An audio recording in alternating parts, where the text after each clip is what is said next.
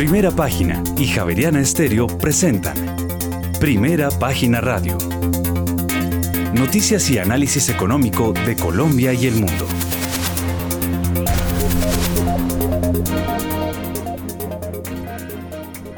Muy buenos días, son las 6 de la mañana y un minuto. Bienvenidos a una nueva emisión de Primera Página Radio. Hoy es viernes 20 de enero del año 2023. Tendremos todas las noticias y el análisis económico de Bogotá, Colombia y el mundo hasta pasadas las 8 de la mañana. Bajo la dirección de Héctor Hernández y Héctor Mario Rodríguez, en esta emisión presentamos. De enero a noviembre de 2022, las importaciones en Colombia crecieron 30,4% frente al mismo periodo de 2021 y llegaron a 71.560 millones de dólares.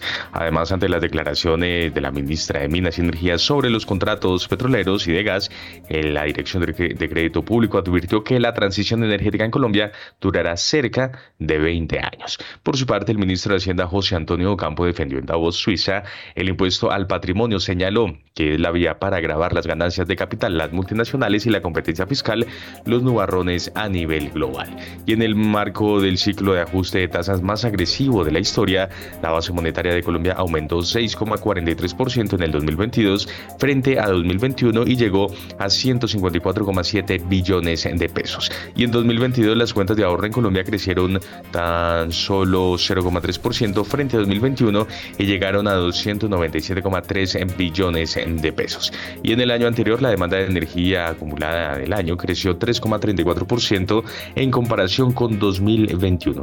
Y la ministra de Medio Ambiente adelanta una propuesta de canje de deuda por, por naturaleza en el Foro Económico Mundial. Y más adelante el autorregulador del mercado de valores actualizó las tarifas de certificación para operadores y profesionales del mercado. Y más adelante, tras el cierre de la vía panamericana, se construirá una nueva vía que comunicará a Cauca con Nariño y tendrá una inversión cercana a los 14 billones de pesos. Tendremos estas y otras noticias hoy en primera página radio. Ya son las 6 de la mañana y 3 minutos. Hernández, muy buenos días. Muy buenos días, eh, Juan Sebastián. Eh, buenos días a todo el equipo de producción, a todos nuestros oyentes, que es eh, por lo cual estamos madrugando, ¿no? A mí que me encanta madrugar. Bueno, y muy buenos días a todos nuestros analistas. Veo que ya está conectado José Miguel Santamaría, está conectado Jorge Gutiérrez, Sergio Larte. Y como que vamos a tener una alineación pesada, buenísima. Me gusta así. Eh, bueno, pues eh, veo que eh, se está como visualizando un aterrizaje suave. Parece que en los mercados les dio por pensar que las subidas de tasas por parte de la Fed ya van a ser de tramos mucho más pequeños. Vamos a ver si eso ocurre porque eh, ayer eh, eh, había un pesimismo notable. A ver, José Miguel Santa María, usted que estuvo muy tieso y muy majo de primeras conectándose, cuénteme cómo está viendo el panorama internacional, pero no, antes de, antes de ir con usted, vámonos con la noticia, vamos, veamos la noticia. Sí, señora, a las 6 de la mañana y 5 minutos porque una encuesta de Reuters se pronosticó que la Reserva Federal de Estados Unidos terminará su ciclo de ajuste después de aumentos de 25 puntos básicos en cada una de sus próximas dos reuniones de política monetaria y luego probablemente mantendrá las tasas estables durante al menos el resto del año. Las posibilidades de un aterrizaje suave para la economía estadounidense parecen estar aumentando, señaló este jueves la vicepresidenta de la Reserva Federal, Lael Brainerd. La próxima reunión de fijación de tasas de la Fed, finalizará el próximo primero de febrero. Por su parte, la presidenta de la Reserva Federal de Boston, Susan Collins, señaló que la Fed tendría que subir los tipos justo por encima del 5% y mantenerlos allí. La El Brainerd asegura por su parte que la política debe ser lo suficientemente restrictiva durante algún tiempo ya que la inflación sigue siendo alta. Unas declaraciones que llegan cuando el gobierno de Estados Unidos alcanzó este jueves su límite de endeudamiento de 31,4 billones de dólares en medio de un pulso entre la Cámara de Representantes, controlada por los republicanos, y los demócratas del presidente Joe Biden, esto para elevar el techo, lo que podría desembocar en una crisis fiscal en algunos meses. En el mercado de, deuda pública caen los precios de los bonos, la rentabilidad del bond sube 1,27% hasta el 2,08% y la rentabilidad del bono de Estados Unidos sube hasta el 3,40%. En Wall Street, los futuros apuntan a una apertura al alza, si bien los principales índices neoyorquinos tienen complicado cerrar la semana con saldo positivo tras los eh, retrocesos registrados en la sesión de ayer. El sector de las criptomonedas sigue intentando levantar cabeza el Bitcoin, cotizan los 20 mil dólares y el Ethereum ya rosa los 1.500 dólares. Bueno, ahora sí nos vamos con José Miguel Santamaría para que nos ayude a mirar el panorama internacional. Bueno, Héctor, muy buenos, muy buenos días a usted, muy buenos días a la mesa de trabajo y muy buenos días a todos los oyentes. Eh, pues sí, lo que se está viendo en los Estados Unidos es que claramente la subida de tasas que ha venido haciendo la Reserva Federal, pues sí ha podido aplacar la inflación. La ha podido aplacar de manera que ya los últimos datos que han salido han dejado con más tranquilidad la Reserva para no tener que subir tanto la tasa. Pero ahí viene un problema que es una decisión de hasta dónde van a tener que subir. Yo considero que cuando la inflación está subiendo, toca ser mucho más drástico y pienso más y estar más de acuerdo con la persona de, la Reserva Federal de Boston en que yo creo que debería haber tres subidas de tasas y no solo dos y tener mucho más controlada la inflación. La inflación es vengativa, la inflación es rencorosa y si uno no la tiene bien aplacada puede volver a coger ritmo hacia arriba. Muy bien, son las seis de la mañana y ocho minutos y no, vámonos de una vez con las bolsas del mundo.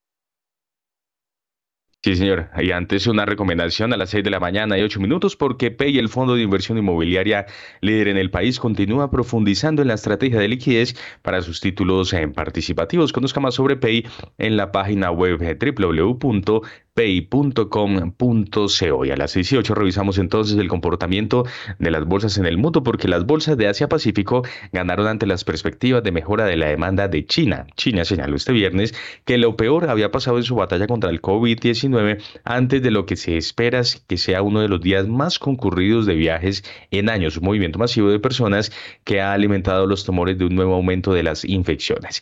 La actividad retornará en la región hasta el próximo jueves 26 de enero tras el por el periodo festivo del año lunar. La bolsa de Tokio cerró con una subida del 0,56%. El selectivo más amplio, el Topix, sumó 0,59%.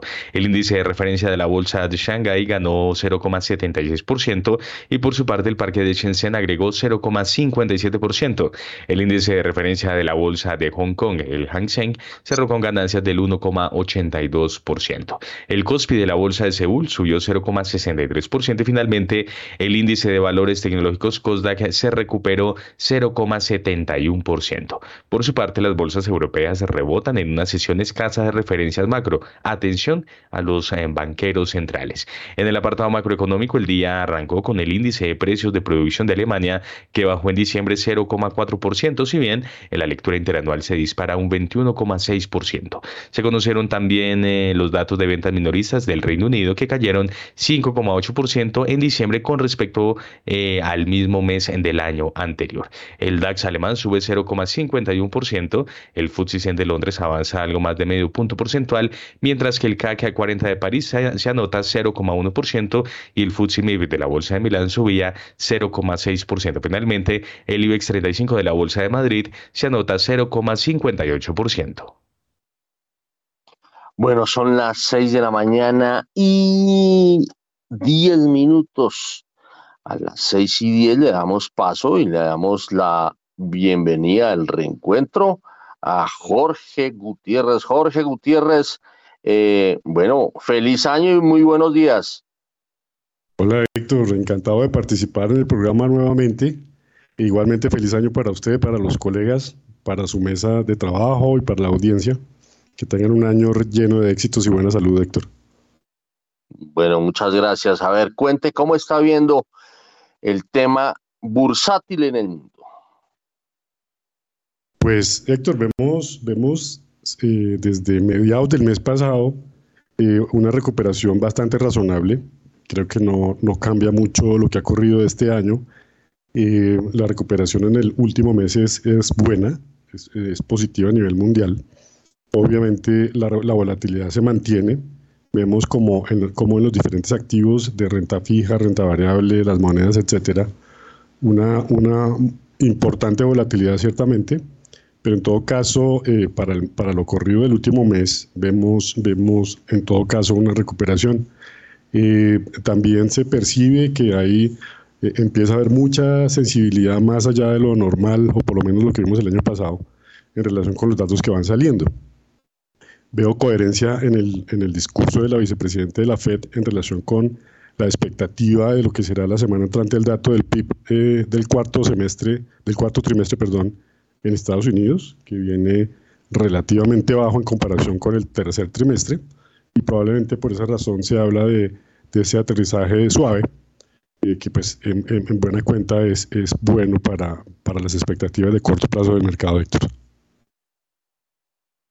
Bueno, usted, allá oímos a José Miguel Santamaría que dice que hay que, que no hay que dejar, eh, ahora es cierto, que hay, que matar esa, esa culebra de la inflación, pero de manera contundente y que por consiguiente nada agüitas tibias al final.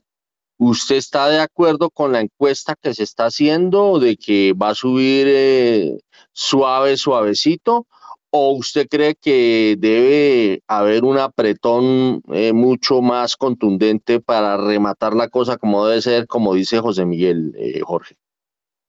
Pues Héctor, yo, yo considero que, que el planteamiento de, de, José Miguel es, es, un poco lo que podemos pensar en, en, su mayoría los que estamos pendientes del mercado. Comparto eh, abiertamente esa parte.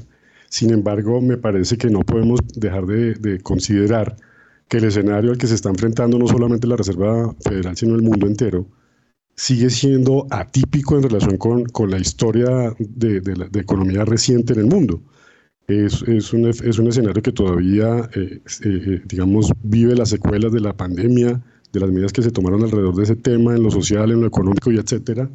Entonces yo creo que eh, en el caso de la Reserva Federal, es, digamos, es un buen ejemplo de cómo se ha manejado la política monetaria.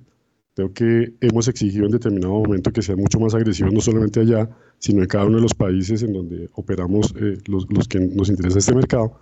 Y en ese sentido creo que eh, Estados Unidos viene haciéndolo bien. Yo creo que no han sido tan agresivos como hemos visto en las subidas de tasa de interés como hemos querido en muchas ocasiones. Y yo creo que han leído perfectamente bien el, el escenario sobre el cual tienen que tomar sus decisiones. En ese sentido, creería que van a, que van a, a mantenerse en el ritmo de, subida de tasas como lo han manejado hasta ahora, es decir, no, no de manera tan agresiva. Muy bien, eh, bueno, estamos juiciosos con las respuestas de nuestros analistas. Eh, ya el equipo de producción tiene lista la chicharra en caso de que haya que echar mano de ella. Bueno, a ver, Sergio Larte del Scotiabank también está conectado.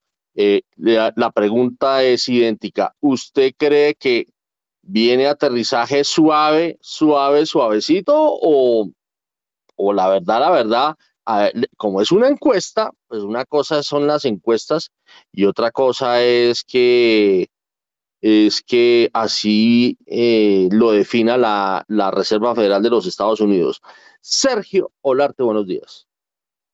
Héctor, muy buenos días, muy buenos días a todos los compañeros de la mesa y un saludo muy especial a todos los oyentes de Primera Página Radio. Pues mire, Héctor, yo sí creo que eh, los datos como nos están mostrando en este momento, ese mercado laboral que todavía está bastante dinámico en la economía de Estados Unidos, unos datos relativamente decentes de las economías europeas, eh, inclusive Japón no tan, no tan eh, eh, deprimido, digamos, muestra que por ahora esto es un aterrizaje suave con un eh, cambio de visión de cómo manejar el COVID en China, hace que uno piense que inicialmente esto es un aterrizaje suave. Sin embargo, la verdad es que los bancos centrales, como todos nosotros, hacemos todo bajo incertidumbre porque lo que tenemos es que mirar es qué va a pasar en el futuro. Y como ese equilibrio tan, tan frágil que tenemos en este momento de no sabemos esto va a ser una recesión terrible, la inflación va a seguir bajando o no, mm, todo este tipo de cosas porque es que el cambio climático todavía nos falta que el trigo efectivamente baje de precio y que la cosecha en Estados Unidos sea buena y por allá la soya en el sur del mundo también sea bueno. Entonces, lo que yo creo que está sucediendo es que los bancos centrales están diciendo, mire, ¿sabe qué? Eh, como tenemos ya la posibilidad de entrar en una recesión y no sabemos qué tan fuerte es, bajemos el ritmo. Eh, sigamos subiendo, sigamos mandando la señal que estamos eh, pendientes de la inflación que ya se está resolviendo, sobre todo en los países desarrollados, y eso lo que nos va a generar es que si todo esto sigue como debe ser, las tasas de interés altas se van a mantener por más tiempo. Entonces tenemos dos partes de la política, una subir y subir y otro cuánto tiempo se van a quedar arriba. Lo que nosotros pensamos es que no van a subir mucho más, pero sí se van a quedar mucho tiempo muy arriba porque la inflación eh, cada vez se va a desacelerar menos rápido en un entorno de aterrizaje suave. Si efectivamente no es un aterrizaje suave, sino es más, más complicado, pues, eh, eh, pues está el mecanismo ahí para comenzar a bajar las tasas de interés. 6 y 17. Ya el equipo de producción estaba eh, dándole inicio a la chicharra, pero por fortuna eh, Sergio Arte se contuvo. Vámonos con Diego Rodríguez, le damos los buenos días a Diego, que también está conectado. Esto está una alineación 1A. A ver, eh, don Diego Rodríguez, ¿cómo está viendo esto? ¿Suave, suave, aterrizaje suave materia monetaria o, aterrizaje duro? Eh, esto pues a raíz de una encuesta que dice que la cosa va a ser como suave. Don Diego. Muy buenos días, Héctor. Muy buenos días para todo el panel de analistas invitados el día de hoy y para los oyentes de Primera Página Radio. Pues Héctor, varias cosas. Lo primero con relación a Estados Unidos, yo creo que vamos a tener un aterrizaje más que suave, un aterrizaje largo. O sea, va a ser por mucho tiempo desenredar todo este exceso de liquidez y de tasas ultrabajas en los Estados Unidos se va a tomar mucho tiempo. Yo creo que los máximos que vimos en la bolsa a finales del año 2021 los volveremos a ver durante, dentro de muchos años hacia adelante. Y, creo que esto se va a demorar bastante. Y en ese orden de ideas, creo yo que subir las tasas de, las, tasas de interés por parte de la Fed, creo yo que le quedan un, par de subidas más. El mundo, no solamente Estados Unidos, sino el mundo no resiste eh, mayores alzas por parte de Estados Unidos. Vimos los problemas que causó en, en, varios programas, incluso hubo pensiones como fue en, Inglaterra. Eh, Japón en este momento está viviendo o, eh, o, tiene una apuesta importante a que Estados Unidos no siga subiendo tasas donde Japón empieza a subir tasas ya con una inflación del 4%, va a empezar a tener problemas también eh, eh, en su tema de pensiones y, en, sus programas de endeudamiento para sus empresas. Entonces, esperemos, afortunadamente en el mundo, pues la inflación ha empezado a ceder en los Estados Unidos y eso da algo de tregua. Sin embargo, como bien lo decía Sergio, pues están los factores de empleo que sigue estando muy fuerte y esa inflación de servicios que habrá que contrarrestar. Esperemos que ya el alza que hay ahorita se mantenga durante un buen tiempo para que el mismo mercado se logre acomodar a esa nueva realidad de un precio del dinero muchísimo más alto, Héctor. Muchas gracias, Diego. Son las 6 de la mañana y 20 minutos. Y siguen los recortes de personal en Estados Unidos. A ver, eh, Juan Sebastián, ¿de qué se trata? Sí, señor, pues es que fíjese que Alphabet, recordemos que es la matriz de Google, recortará 12 mil puestos de empleo afectando a equipos de toda la empresa. Es un gigante con más de 170 mil empleados que ha intentado dilatar los recortes de personal, aunque desde hace ya algunos meses viene dando señales em, de que ese esfuerzo no podría durar para siempre. La semana pasada, hay que recordar, finalmente despidió a 40 empleados de Intrinsic, lo que representa el 20% de la plantilla de la subsidiaria del conglomerado. Reiteramos entonces, Alphabet, la matriz matriz de Google recortará 12.000 puestos de empleo, afectando a equipos de toda la empresa. Bueno, eh, en Estados Unidos sí cuando viene eh, la devuelta en materia de empleo es en serio. Eh, Bueno, y ahí se ajusta para luego volver a retomar. A ver, a las 6 y 21 vámonos con las bolsas latinoamericanas. Las bolsas latinoamericanas en primera página radio. El optimismo dentro de los mercados accionarios se nubló este jueves ante las preocupaciones de una recesión económica a nivel global, aunado a que los participantes de la Fed siguen eh, comentando que las tasas de interés aún no son lo suficientemente restrictivas. Lo anterior llevó a la Bolsa de Valores de Nueva York a cerrar a la baja, empezando por el Nasdaq 100 con un descenso del 0,96%, mientras que el Industrial Dow Jones bajó 0,76%, al igual que el Standard Poor's 500 que cayó 0,76%. En la región um, el índice Standard Poor's Merval de la Bolsa de Comercio de Buenos Aires cerró con un leve descenso del 0,08%. El índice Bovespa de la Bolsa de Valores de Sao Paulo avanzó 0,68%. El índice de precios y cotizaciones de la Bolsa Mexicana de Valores ganó 0,31%, mientras que el índice MSCI Colcap de la Bolsa de Valores de Colombia cayó 0,54%. El índice IPSA de la Bolsa de Santiago de Chile retrocedió 0,42% y finalmente el el índice general de la Bolsa de Valores de Lima ganó 0,35%. 6 de la mañana y 22 minutos. Aprovechemos la presencia de Sergio Larte, que pertenece a una institución financiera que tiene asiento en varios países de América, para que nos ayude a mirar qué está pasando en el vecindario. Sergio.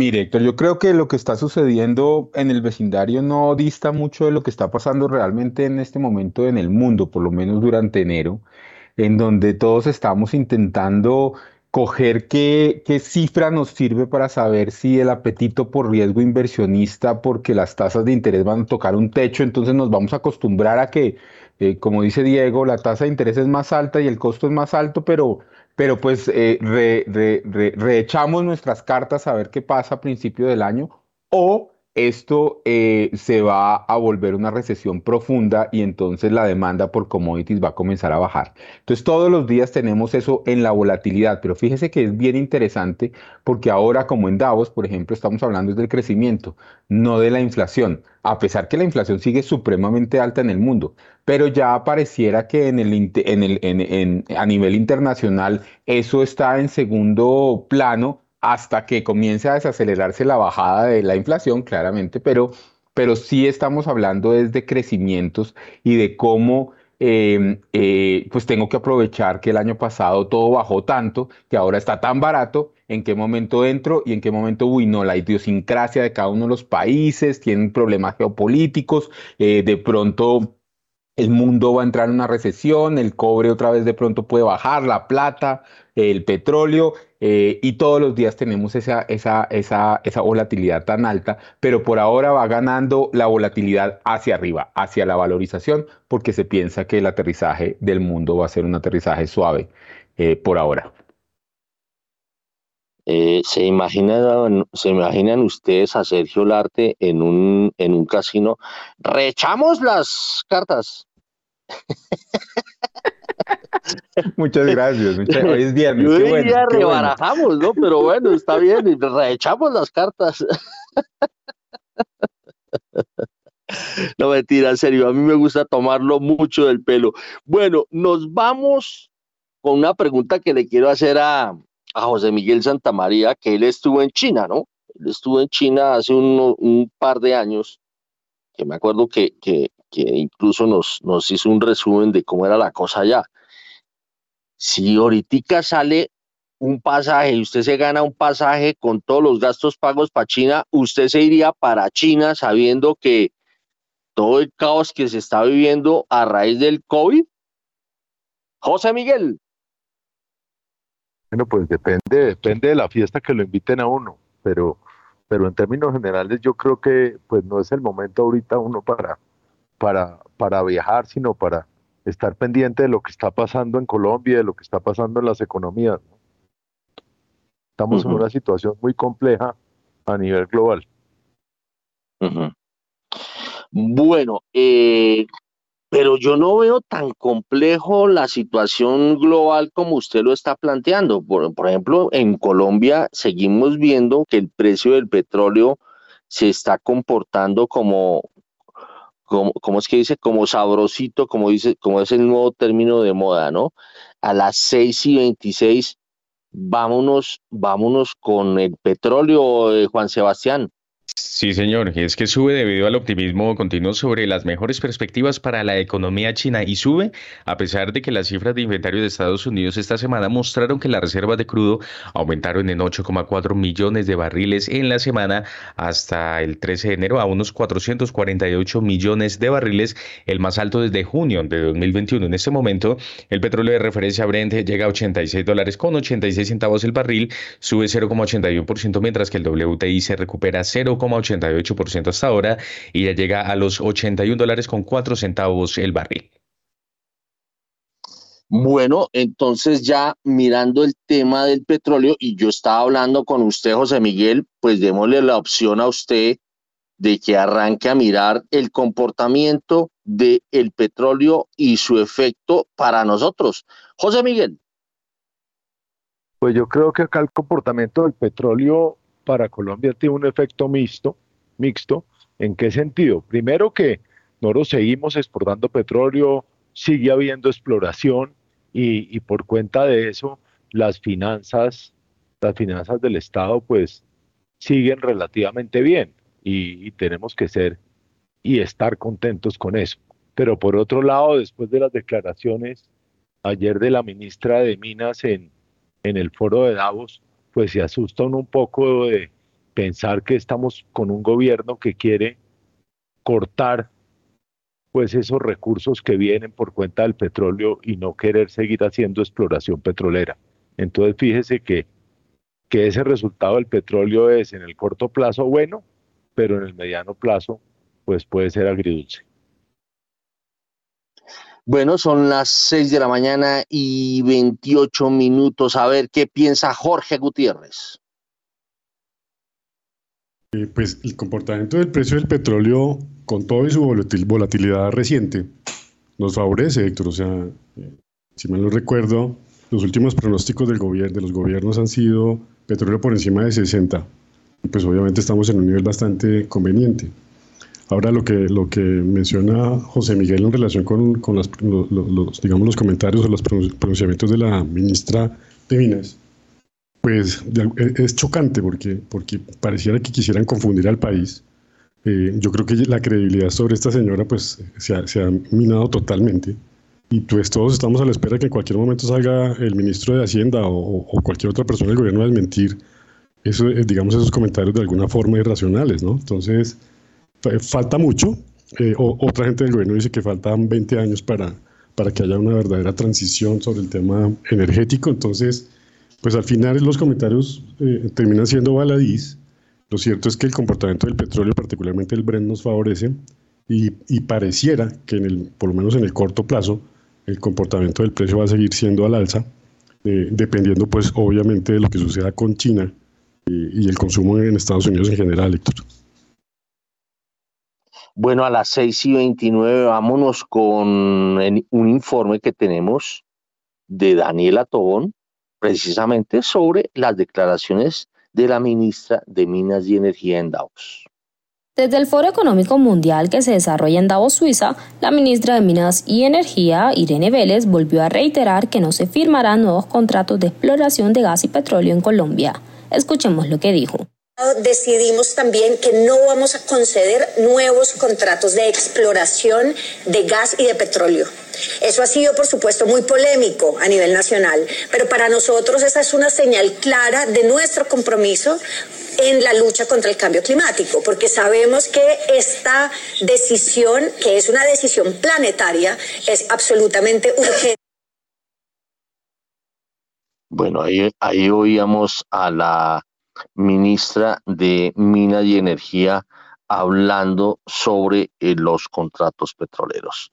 Bueno, vámonos eh, en, metámonos en, el análisis eh, con Sergio Olarte. A ver, Sergio, ¿cómo está viendo la cosa? Pues mire, Héctor, yo creo que son varias cosas. La primera es que em, toca ver cuántos contratos realmente ya hay en Colombia y cuántos se pueden reactivar.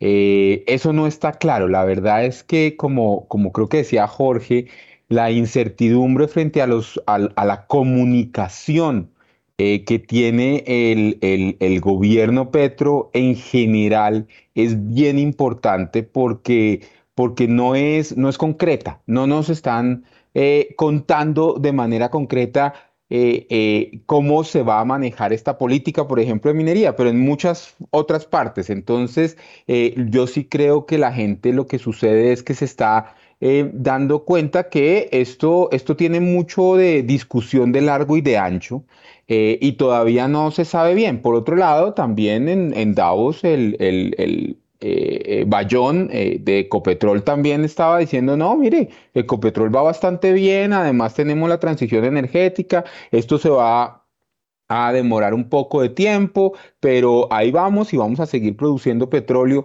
Entonces hay una cantidad de, contradicciones con la reforma a la salud. Entonces son, son, es que, es que sí, yo creo que los mercados nos estamos, los agentes de mercado nos estamos dando cuenta que no nos podemos manejar por anuncios, porque no hay políticas escritas, o por lo menos yo no las conozco, reales de eh, hay o no hay, cuántos hay, cuántos vamos a, retomar, porque durante un tiempo la ministra también, no, mire, hay tantos y los vamos a retomar y entonces vamos a seguir aumentando la producción de petróleo en el corto plazo, bla, bla, bla.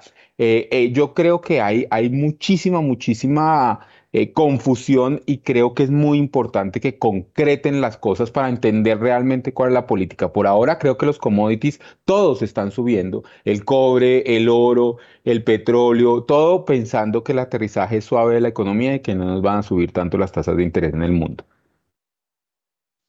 Bueno, eh, aquí qué pasó en, el momento en que se conocieron las declaraciones, pues primera página salió con una nota que decía en ese momento que tras el anuncio de la ministra sobre contratos de exploración en Colombia, el dólar eh, recortó pérdidas y se cotiza en 4.684 pesos, ¿no?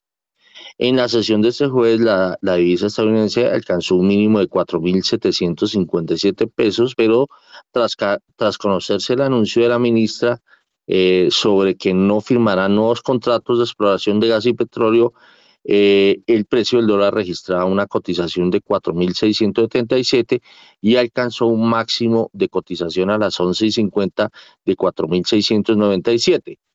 Eh, sin embargo, a, esa hora, a las 12 y media, eh, el dólar se, se estaba cotizando a 4.687 pesos con 97 centavos, lo que significaba que cuando habló la ministra que estaba en 4.677 pesos, eh, el precio del dólar descendía más de 9 pesos. Y eh, al final del día, según observo, eh, la tasa representativa del mercado, que es el promedio del mercado, cerró en 4.683 pesos, bajando 18 pesos con 82 centavos. Em, entonces, venga a ver, en el mercado cambiario el dólar cerró en 4.850, si perdón, sí, si no estoy mal.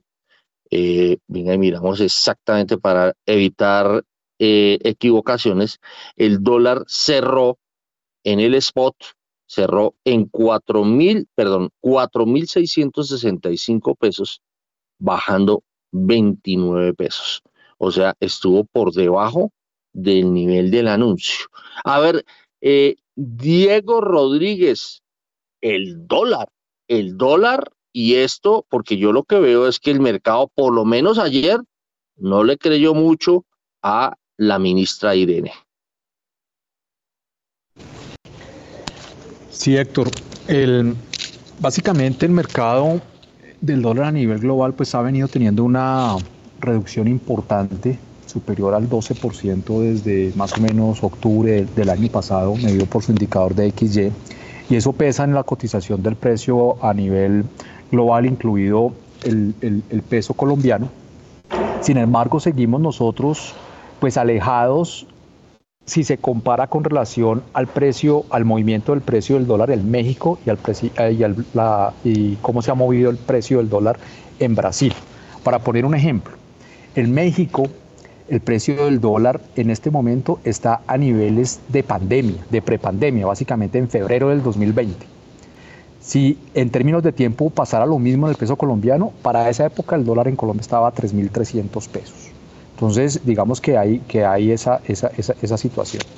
Y lo otro es que, pues, eh, debido a las medidas anti-COVID por parte de China, pues está haciendo que el precio del petróleo eh, pues esté en unos precios importantes y que esté generando pues una posibilidad también de, de, apreciación de nuestra moneda.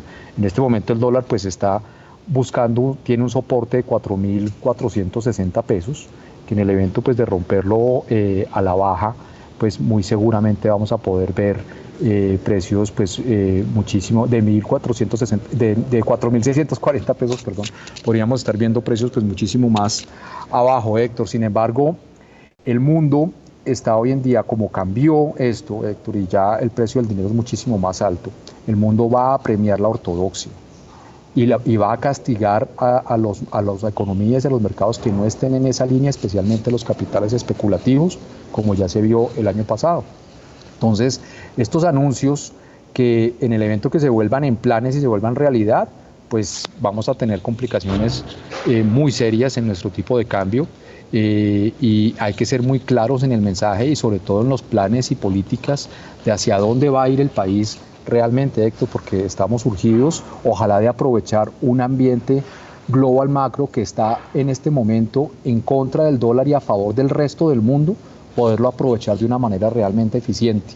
Y como se está viendo en, los, en, las, en, las cotizaciones, pues estamos desalineados con relación a lo que está pasando en la TAM.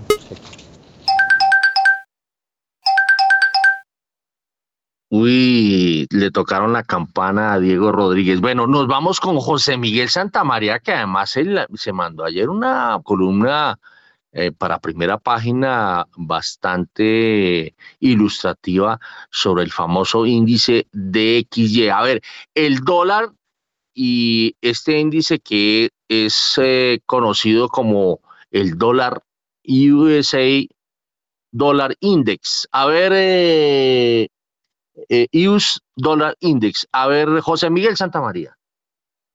Bueno, Héctor, sí, tiene, tiene toda razón. Ayer escribí un artículo eh, mirando todo lo que está pasando con el DXY. Eh, importante lo que dice Diego Rodríguez en el sentido que sí, desde que, desde que llegaron a la par el, el euro y el dólar, ha venido otra vez cogiendo otro ritmo el DXY y ya está en niveles de, de que puede seguir bajando y puede seguir devaluándose el dólar frente a esas monedas y eso es lo que dice hoy en día el DXY.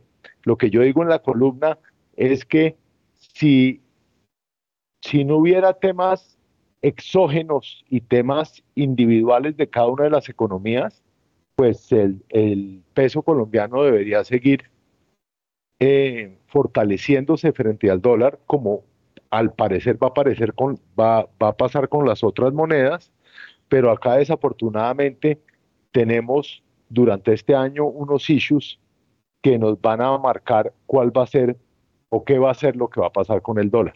Esos issues, pues claramente son las reformas que quiere hacer el gobierno y adicionalmente, pues este tema de la exploración, porque es que si realmente esto no es un mensaje solo de la ministra, sino es un mensaje, es del presidente, pues es un tema muy grave, porque es que el presidente Petro en ningún momento le ha dicho a la ministra, oiga, deje de decir pendejadas o deje de decir esas cosas que nos complica la vida, sino de una u otra manera, cuando el presidente ha hablado, ha dicho exactamente lo mismo de lo que dice la ministra. Entonces, ahí podemos tener un desfase entre lo que va a pasar con el DXY frente a lo que puede pasar con el peso colombiano y en ese orden de ideas, pues estoy de acuerdo con lo que dice Diego Rodríguez.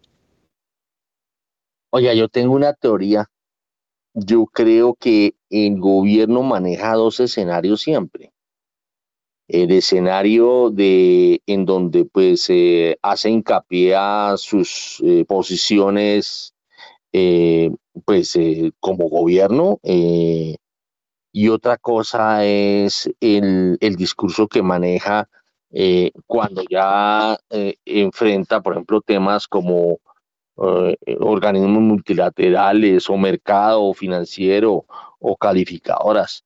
Mm, y en ese sentido, pues uno lo que ve es que pues es obvio que si es un gobierno que está propugnando por, por eh, eh, tratar de cuidar el medio ambiente del planeta, pues un escenario como el de Davos era, yo creo que era difícil que el gobierno Petro no dijera lo que dijo.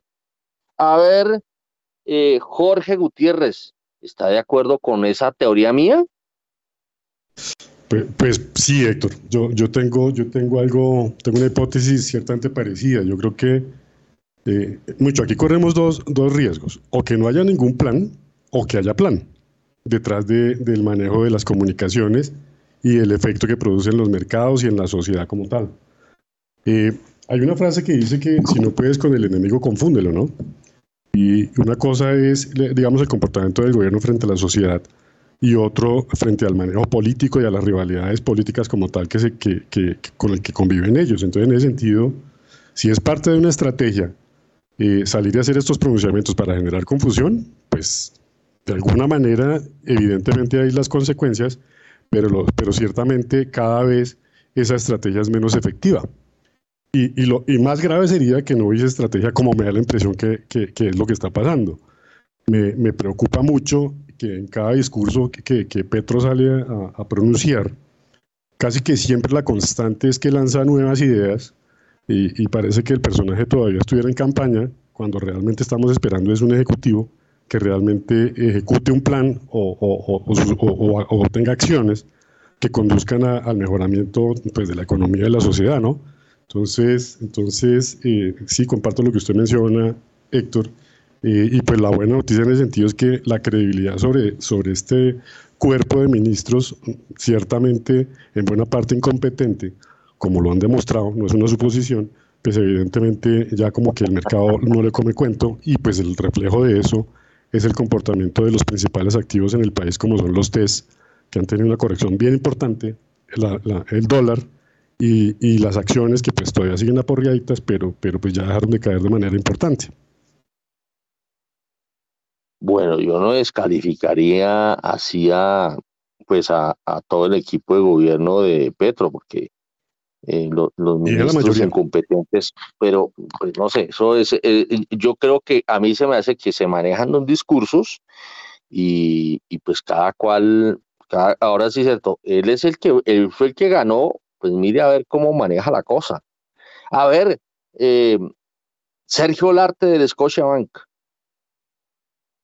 Pues mire, yo, yo la verdad lo que, qué pena, yo le voy a repetir el comentario. Yo lo que creo es que es muy importante que el gobierno em, eh, concrete sus eh, discursos, eh, porque no tenemos, todavía nos falta una cantidad de saber qué realmente se va a ejecutar y qué realmente no se va a ejecutar. Todavía inclusive faltan nombramientos importantes en el gobierno, bien importantes de directivos. Em, y ya estamos hablando inclusive de crisis ministeriales y todavía no tenemos completo la, planta, digamos. Entonces eso me parece que es muy relevante. Más allá si nos parece que las eh, decisiones son buenas, malas, regulares, eh, que si estamos de acuerdo o no, eh, necesitamos que, que realmente ese plan de desarrollo salga y que comencemos a ver cuál es realmente el norte, porque nos falta el norte todavía y los mercados y la política y todos nos estamos moviendo por anuncios. Ya creo que llegó el momento de dejar de movernos por anuncios y mirar realmente cuáles son las políticas estructuradas del gobierno. Antes, a mí me parece muy difícil calificar de bueno, malo, regular, independientemente si me gustan o no las, estrategias del gobierno concretamente antes de darle la palabra a José Miguel Santamaría que levantó la mano, eh, hay una teoría que, a mí no me, no me disgusta, la teoría que maneja Héctor Mario Rodríguez, y es que lo que ha anunciado el gobierno lo, lo está cumpliendo. pero es que fue el que ganó. ¿Qué hacemos? Eh, no, eh, el gobierno no perdió, el gobierno no puede gobernar con lo que no anunció, tiene que gobernar con lo que anunció. Entonces es, la teoría de Héctor Mario y yo creo que estoy, yo estaría en parte de acuerdo con eso. A ver, José Miguel Santamaría. Totalmente de acuerdo, eh, totalmente de acuerdo, Héctor. Es que él en campaña dijo que no iba a haber exploración petrolera, él en campaña dijo lo del gas de Venezuela, él dijo una cantidad de cosas en campaña que seguramente las va a cumplir. Pero es que acá estamos ante un, un manejo eh, diferente. Yo digo, y el otro día lo dijo un exministro, una muy buena frase. Dijo, antes decían, sacaban los decretos y decía, fírmese, publíquese y cúmplase. Ahora este gobierno es tuiteese y cúmplase. Y fíjese que, que hizo lo de, lo de los peajes. Lo de los peajes fue impresionante. O sea, cuando usted coge y el tipo dice, oiga, no se suben los peajes este año. El 14 de enero, el 15 de enero ya había salido el decreto y algunos pensarán que es bueno el decreto, otros pensamos que es pésimo el decreto, porque lo que no es claro es que este no aumento de los peajes, pues lo vamos a tener que pagar todos los colombianos, los que usamos esas vías y los que no las usan, y los que, y los que no las usan. Entonces lo que hace, fíjese que, que esa es la política de él, cambiar la manera de hacer las cosas, pero de una manera que yo considero que no está bien hecha. Pero claro que va salir y va a cumplir todo lo que ha hecho. Eso es lo grave. Lo grave para esta economía es que Petro cumpla su plan de gobierno. Bueno, muy bien, son las eh, 6 de la mañana y 48 minutos. A ver, Diego Rodríguez, porque lo cogimos eh, al puro comienzo. A ver, redonde esto.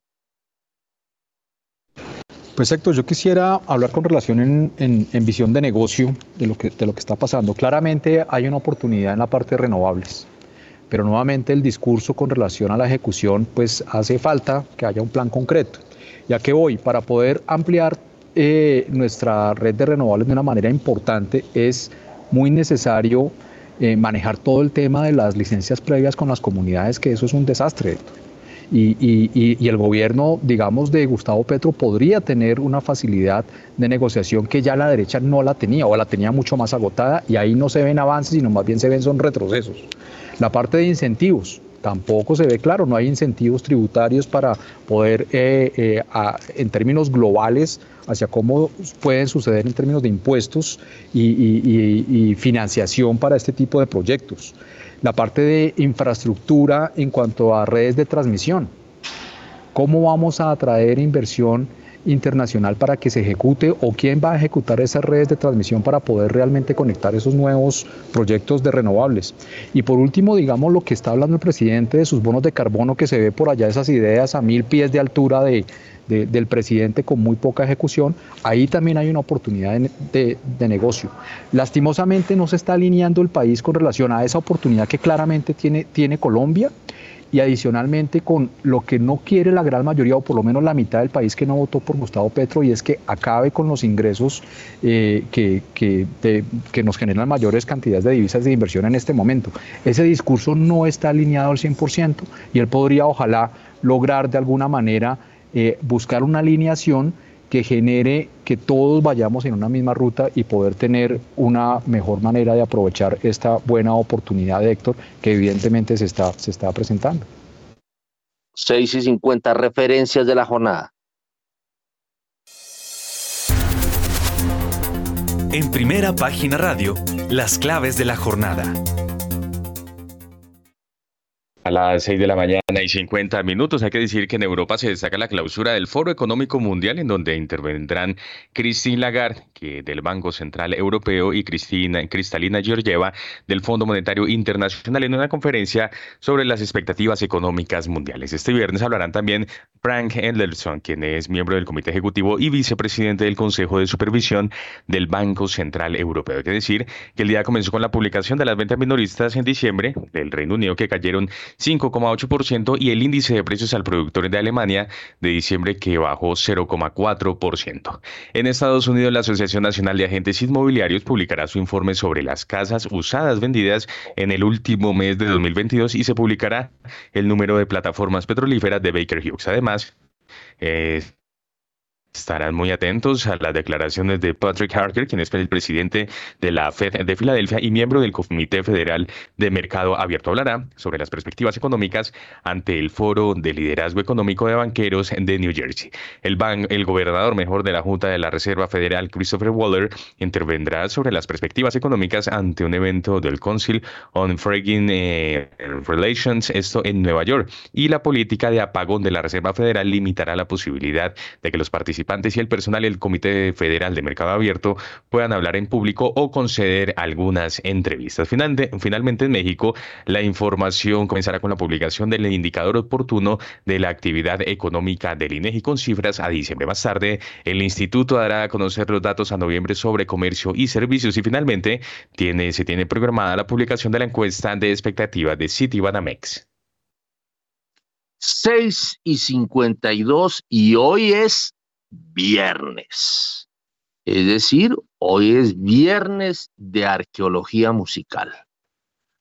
Mm, entonces, vámonos de una vez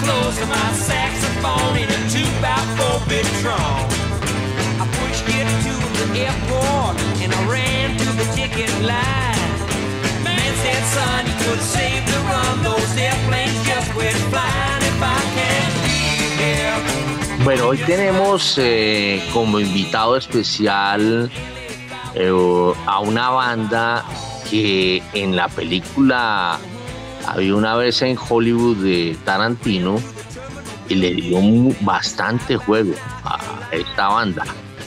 Eh, vámonos con, con el thriller de Había una vez en Hollywood.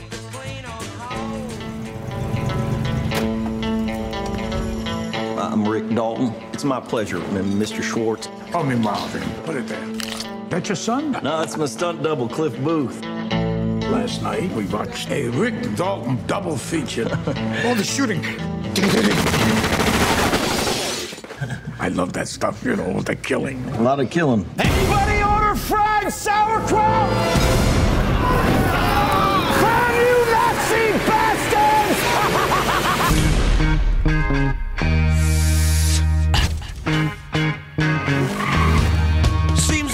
Ese inicio es el de la banda invitada hoy.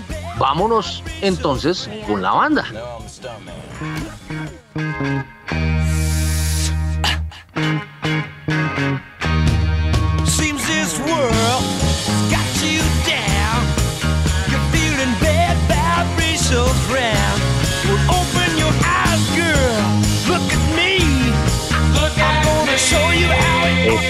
Se llama eh, Paul River and the Raiders, los asaltantes. Eh, y ah, en, eh, en, el thriller de la película de, de, Tarantino, que es por allá de 2019, revive o le da juego a esta banda dirigida por, por Paul River que murió en 2014 y entonces ellos son los protagonistas, los protagonistas de esta arqueología. Y el tema se llama Buena Cosa de 1966. Y ahí nos queremos ir un par de unos cinco años atrás, en el año 61, cuando la banda obtuvo su primer éxito.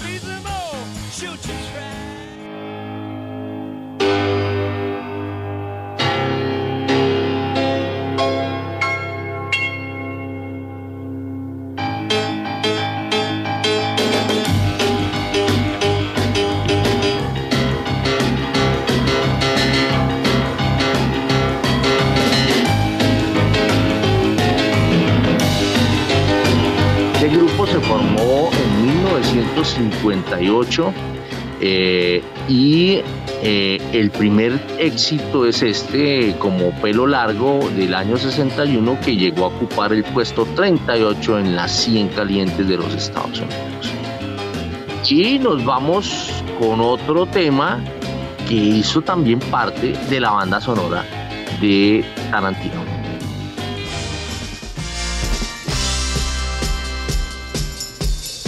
Do you got this need to know what I'm all about? Well, there's something that you dig you can't figure Casi todos los temas de la banda sonora de Érase una vez en Hollywood, eh, hablando de esta banda, son cuatro temas los que, los que, a los que le echó mano Tarantino, eh, eh, hicieron parte de un álbum que se llamó El Espíritu del 67. Esto es Hambriento, 1966. Y nos vamos con el señor Sol, señora Luna.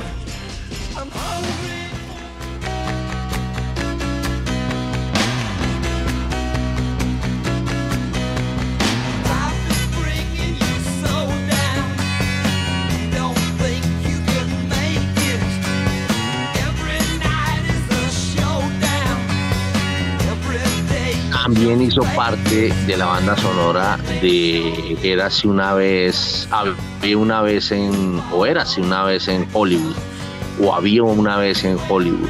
Eh, y hace parte también del álbum El Espíritu del 67, este señor Sol, señora Luna. Y nos vamos a 1968 con otro tema de la banda sonora de Tarantino.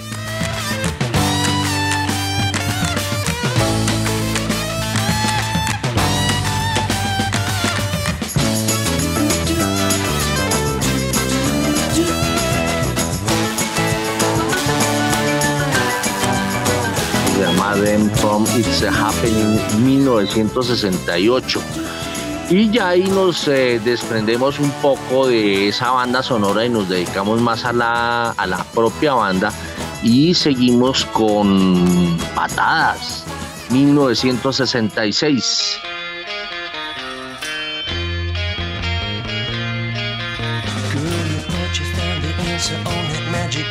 Girl,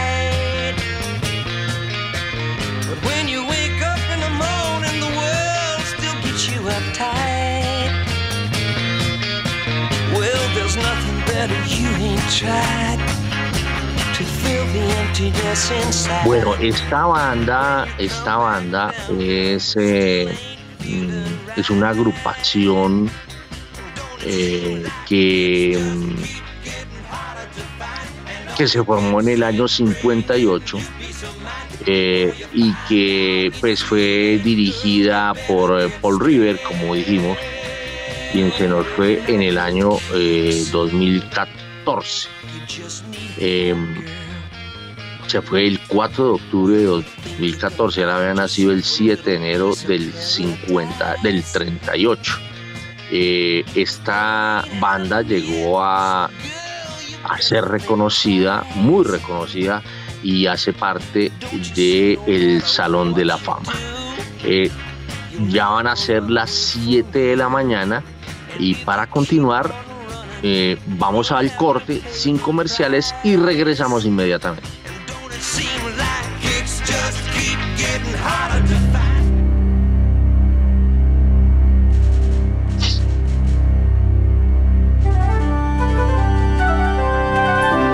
91.9 Javeriana Estéreo, Bogotá. HJKZ. 45 años. Sin fronteras.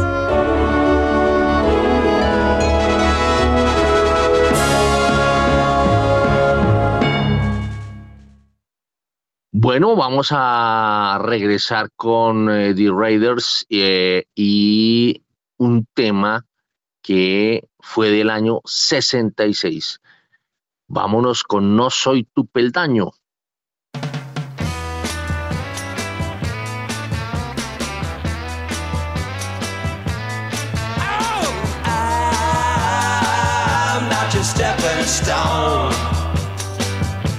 No, I'm.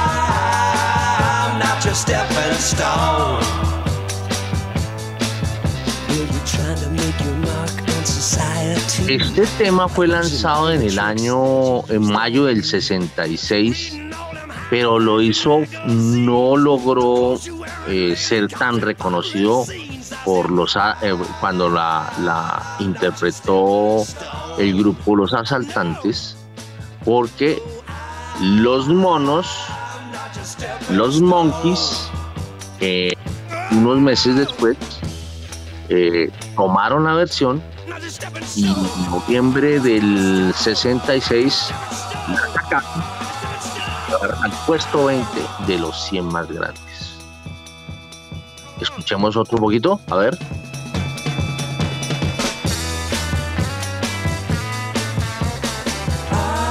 I'm not your stepping stone. Y vamos a terminar eh, con eh, el tema, con el único tema número uno que tuvo la- el grupo The Raiders eh, por allá en el año 71. Vámonos con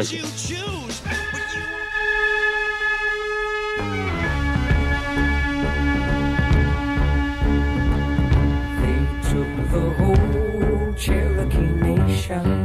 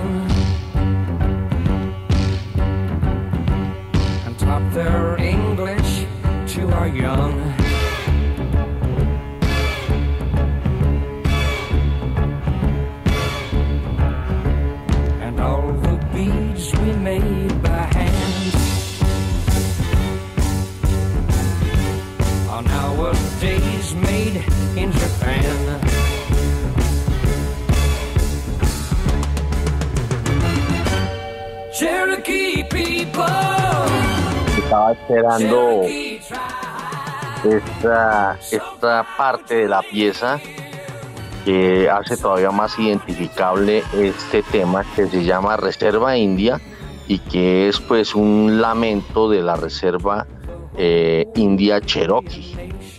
Eh, y el tema en 1971 lo llevó al número uno el grupo The Raiders, que es el grupo invitado, el invitado especial hoy en nuestra arqueología musical.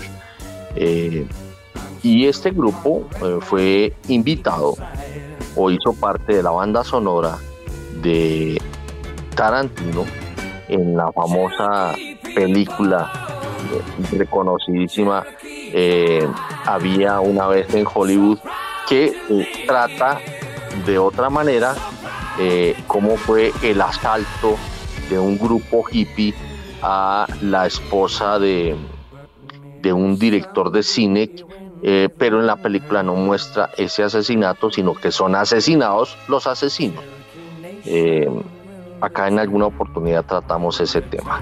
Bueno, otro tanto de música, unos segundos de música y nos vamos con el corte de las 7 eh, de comerciales a las 7.05.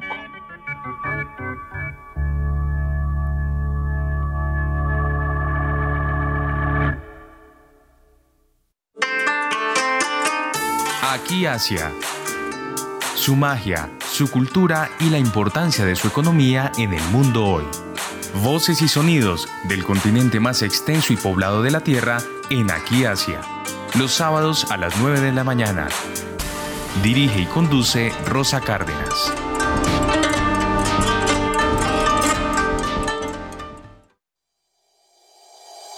En Acciones y Valores, nuestra prioridad es construir la mejor versión de su futuro financiero. Por ello, creamos soluciones para cada uno de sus objetivos. Descubra nuevas formas de ahorrar y simplifique todo desde el celular a través de inversiones digitales desde un peso. Genere rentabilidad y a la vez impacto positivo en el mundo con inversiones responsables. Construya su plan de inversión personalizado con asesoría exclusiva y especializada. Optimice el manejo de recursos de su empresa por medio de soluciones de tesorería. Realice envíos y pagos internacionales seguros de la mano de nuestro aliado Western Union. Es momento de crear metas juntos. Conozca la mejor forma de hacerlo. Contáctenos en www.axivalores.com o al WhatsApp 323-236-5222, vigilado y regulado por la Superintendencia Financiera de Colombia.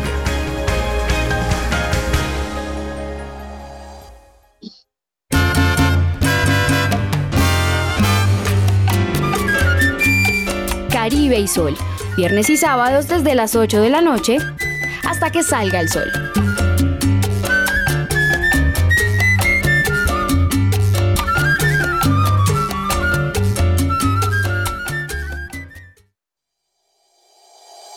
En Acciones y Valores, nuestra prioridad es construir la mejor versión de su futuro financiero. Por ello, creamos soluciones para cada uno de sus objetivos Descubra nuevas formas de ahorrar y simplifique todo desde el celular a través de inversiones digitales desde un peso. Genere rentabilidad y a la vez impacto positivo en el mundo con inversiones responsables. Construya su plan de inversión personalizado con asesoría exclusiva y especializada.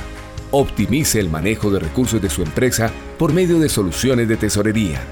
Realice envíos y pagos internacionales seguros de la mano de nuestro aliado Western Union.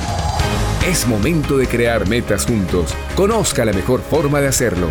Contáctenos en www.axivalores.com o al WhatsApp 323-236-5222, vigilado y regulado por la Superintendencia Financiera de Colombia.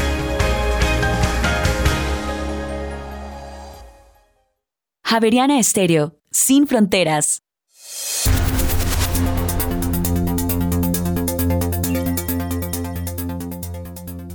En Colombia ya tenemos las 7 de la mañana y 8 minutos. Continuamos en primera página radio y para Bogotá y la Sabana se prevé cielo mayormente nublado y precipitaciones ocasionales en horas de la tarde. Bueno, a las 7 eh, de la mañana y 8 minutos, pues eh, Davos ha sido el epicentro de, muchas noticias y, observo que el director el director de crédito público eh, se pronunció. A ver, vámonos con eh, Daniel Támara, quien tiene un informe eh, que tiene que ver con lo que dice crédito público ante declaraciones de la ministra de Minas y Energía. Ante las declaraciones de la ministra de Minas, Irene Vélez, sobre los contratos petroleros y de gas, el director de Crédito Público, José Roberto Acosta, advirtió que la transición energética en Colombia durará cerca de 20 años. Además, a través de su cuenta de Twitter, resaltó que Ecopetrol aporta ingresos alrededor del 10% del presupuesto general de la nación y esto debe cambiar, por supuesto, pero llevará tiempo. Colombia sigue necesitando, en este caso, dividendos, regalías e impuestos eh, del petróleo. Cabe recordar, pues, que el mismo jueves la ministra de Minas y Energía afirmó desde Davos, Suiza, en el marco del Foro Económico Mundial, que no se firmarán más contratos eh, de exploración de gas y petróleo en Colombia, tomando por sorpresa al mercado que estaba a la espera de una hoja de ruta clara de transición energética que tuviese en cuenta la importancia de los ingresos petroleros en la sostenibilidad fiscal y también exportadora. Bueno, 7 y 10 y la ministra de Ambiente también, mm, esto es un informe de Daniela Tobón, también eh, eh, reforzó el famoso tema del canje de deuda por naturaleza en el Foro Económico Mundial. Vamos con Daniela Tobón. La ministra de Ambiente y Desarrollo Sostenible, Susana Muhammad, defendió en el Foro Económico Mundial que se lleva a cabo en Davos, Suiza, la propuesta de avanzar en el canje de deuda por naturaleza como una alternativa para contar con recursos que permitan financiar la adaptación, mitigación, así como la atención de pérdidas y daños ocasionados por los efectos de la crisis climática. Bueno, son las 7 de la mañana y 10 minutos y vamos a regresar con Daniel Támara, eh, y el pronunciamiento que hizo eh, desde allá, desde Davos, el ministro de Hacienda, José Antonio Ocampo, con relación al impuesto al patrimonio. El ministro de Hacienda, José Antonio Campo, defendió en Davos el impuesto al patrimonio. Dijo que es la vía para grabar las ganancias de capital. Las multinacionales y la competencia fiscal, a su juicio, son los nubarrones a nivel internacional en la charla Revertir la marea de la desigualdad social que se llevó a cabo en inglés en el marco del Foro Económico Mundial, el funcionario aseguró que la razón básica del impuesto al patrimonio es que los ingresos de capital están significativamente subestimados en el impuesto sobre la renta de personas naturales. Uno de los argumentos a favor del impuesto al patrimonio es que es una vía para grabar lo que no tiene impuesto como las ganancias de capital. En el ámbito internacional, según Ocampo, hay dos problemas básicos. El primero, la competencia fiscal, que es dar beneficios a firmas o inversores para que inviertan en tu país. El otro tiene que ver con los impuestos a las multinacionales. Estas empresas no están pagando mucho en todos los lugares donde producen o venden. En muchos casos no hay impuestos en lo, en lo absoluto. Por ejemplo, eso es lo que ocurre con los servicios digitales. Muy bien, 7 de la mañana y 12 minutos y ya acabamos el círculo, ya cerramos el círculo que tiene que ver con eh, eh, Davos. a ver acá qué es lo que me están escribiendo. A ver, eh, bueno, a ver, Juan Sebastián, tenemos noticia de la Asociación Colombiana de Petróleo. ¿De qué se trata? Sí, señores, que hubo un pronunciamiento por parte de la ACP que señala que el gobierno nacional no le ha dicho al país cómo aspira a sustituir con realismo los hidrocarburos. Advierte de esta manera la Asociación Colombiana del Petróleo y Gas y señaló además en su comunicado oficial Colombia aporta el 0,37% de los gases de efecto invernadero del planeta. De ahí que el presidente de la República haya reconocido que es un aporte insignificante de estos. El 59% lo produce el sector agrícola y ganadero, la deforestación y el mal uso de la tierra. El 31% está asociado a la generación y consumo de distintas fuentes de energía, siendo más significativo el transporte con el 12%. La actividad de exploración y producción de petróleo y gas aporta menos del 1% del total de las emisiones del país. No suscribir nuevos contratos de exploración destruye a cuentagotas una industria fundamental, no hace diferencia en la crisis climática global y empobrecerá a Colombia. Así lo señaló en una comunicación la Asociación Colombiana del Petróleo y Gas. Bueno, acabemos de cerrar ese círculo de Davos porque el presidente de la República, Gustavo Petro, hizo una propuesta también. En su tercer día de intervención en el Foro Económico Mundial, el presidente Gustavo Petro propone que la descarbonización implica profundas reformas al sistema financiero mundial. Escuchemos lo que dijo el primer mandatario. El capitalismo descarbonizado tendría que prever que el inmenso plan de la descarbonización implica profundas reformas al sistema financiero mundial que permitan cambiar deuda por clima, de tal manera que las naciones puedan financiar los costos de la adaptación y sobre todo los de la mitigación a través de la reducción de su deuda. El capitalismo descarbonizado tiene que desvalorizar la deuda que pesa globalmente sobre procesos productivos y sobre naciones. Bueno, muy bien, eso es reforzando eh, aún más esa propuesta que está eh, tratando de mm, buscar como una especie de negociación entre lo que se llama una, una economía contra, que, o un país que trata bien el medio ambiente con eh, el tema de deuda, porque buena parte de los países que tratan bien el medio ambiente están o viven con eh, de manera mucho menos desarrollada que los países del primer mundo. Bueno, 7 de la mañana y 15 minutos. Aprovechemos ya que estamos hablando de petróleo y vámonos con los commodities.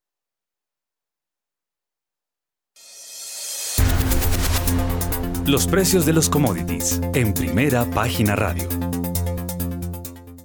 A las 7 de la mañana y 15 minutos, el petróleo de referencia Brent llega a 86 dólares con 24 centavos el barril, sube 0,1%, mientras que el WTI se recupera 0,88% y se cotiza en 81 dólares con 4 centavos el barril. Por su parte, la onza de oro sube 0,3% hasta ahora y se cotiza en 1.929 dólares, mientras que la plata se recupera 0,67% y se cotiza en 24 dólares con 3 centavos. Finalmente, la libra de azúcar pierde 0,56% llega a los 19 centavos de dólar, mientras que el café desciende en este momento 0,52% y se cotiza en un dólar con 53 centavos la libra.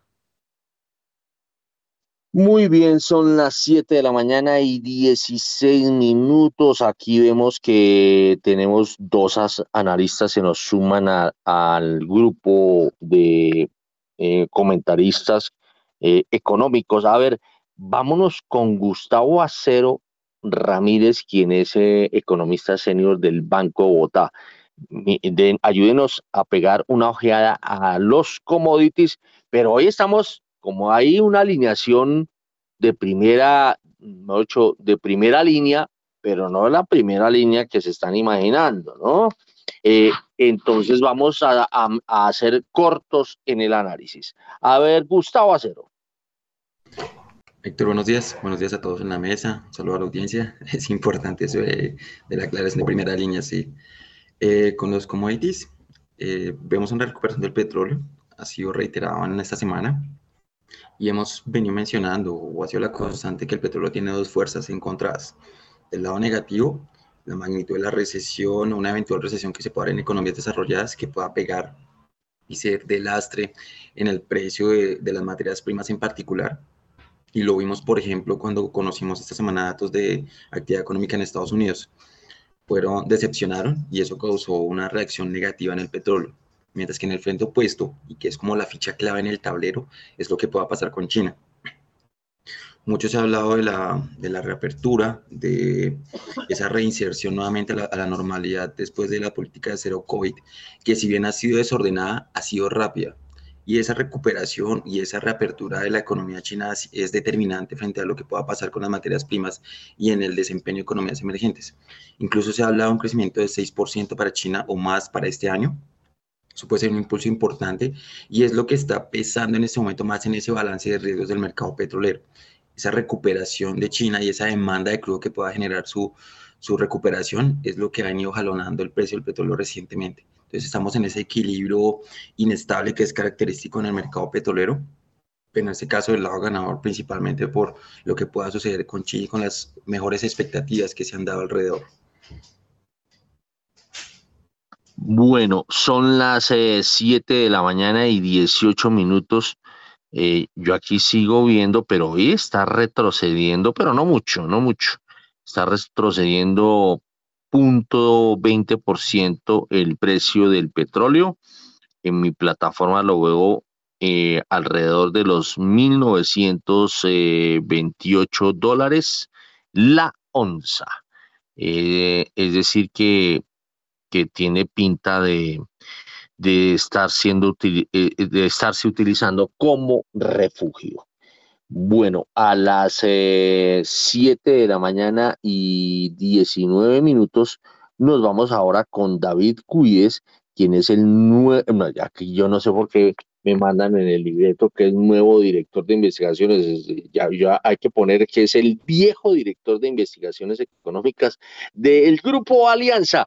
A ver, eh, David Cuyes, ¿cómo está viendo el tema de los commodities y cómo ve el oro. El oro está como cogiendo eh, fuercita, ¿no? Hola Héctor, buenos días, buenos días para la audiencia y por supuesto nuestros compañeros de panel el día de hoy. Sí señor, pues el oro, como usted lo menciona, por los lados de los 1930 ya lleva eh, casi que todo el año ganando con, con varias, eh, varias jornadas con ganancias importantes. Y la razón, lo que usted menciona, Héctor, aquí tal vez algo de refugio, la gente eh, pensando hasta dónde va a ser esta recesión económica, qué tan profunda podría llegar a ser en este 2023, en donde realmente ya vamos a ver todos los efectos en las economías desarrolladas, los pronósticos que ha dicho el Banco Mundial, eh, se revisaron casi que el 95% de las proyecciones a la baja y pues los inversionistas piensan que una manera de refugiarse es comprar este activo, de tal manera que hemos encontrado ganancias importantes aquí en, en el precio del oro y por el otro lado, como, como se acaba de mencionar en el petróleo, tal vez aquí deberíamos estar pendientes hoy, como es habitual todos los viernes, de los taladros de perforación de, de, Baker Hughes, como para entender un poquito qué es lo que está sucediendo en los Estados Unidos en materia de producción de crudo, eh, si sigue incrementándose o no esa oferta disponible eh, de petróleo en los Estados Unidos. Y eso tal vez es lo principal que podríamos eh, estar atentos en materia de, de commodities, de materias primas el día de hoy, Héctor. Muy bien, son las 7 de la mañana y 21 minutos. Eh, Felipe Bayón también estuvo hablando en Davos. ¿Qué fue lo que dijo Juan Sebastián? Sí, señores, hubo presentación e intervención por parte del presidente de Ecopetrol, Felipe Bayón, quien señaló que protegiendo el negocio existente, la población seguirá creciendo y vamos a necesitar gasolina, diésel, jet, petroquímicos y gas de buena calidad, mientras que necesitemos producir el resto. Y se preguntó cómo podemos usar satélites, drones, aviones, equipos portátiles para examinar las emisiones de metano que son difíciles de encontrar y abordar cómo usamos nanotecnología en el agua, producir agua en los campos para que podamos podamos dársela a los campesinos cuando hay verano o sequías, así lo señaló en parte de su intervención el presidente de Ecopetrol, Felipe Bayón, en el Foro Económico Mundial que se desarrolla hasta hoy en Davos, en Suiza. Muy bien, 7 de la mañana y 22 minutos a las 7 y 22. Eh, vámonos con los, no, antes de los dos pegaditos, yo quiero que miremos eh, un par de informes de Daniel Tamara que tienen que ver con el comportamiento de las importaciones en Colombia y de la balanza comercial. Vámonos con Daniel Tamara.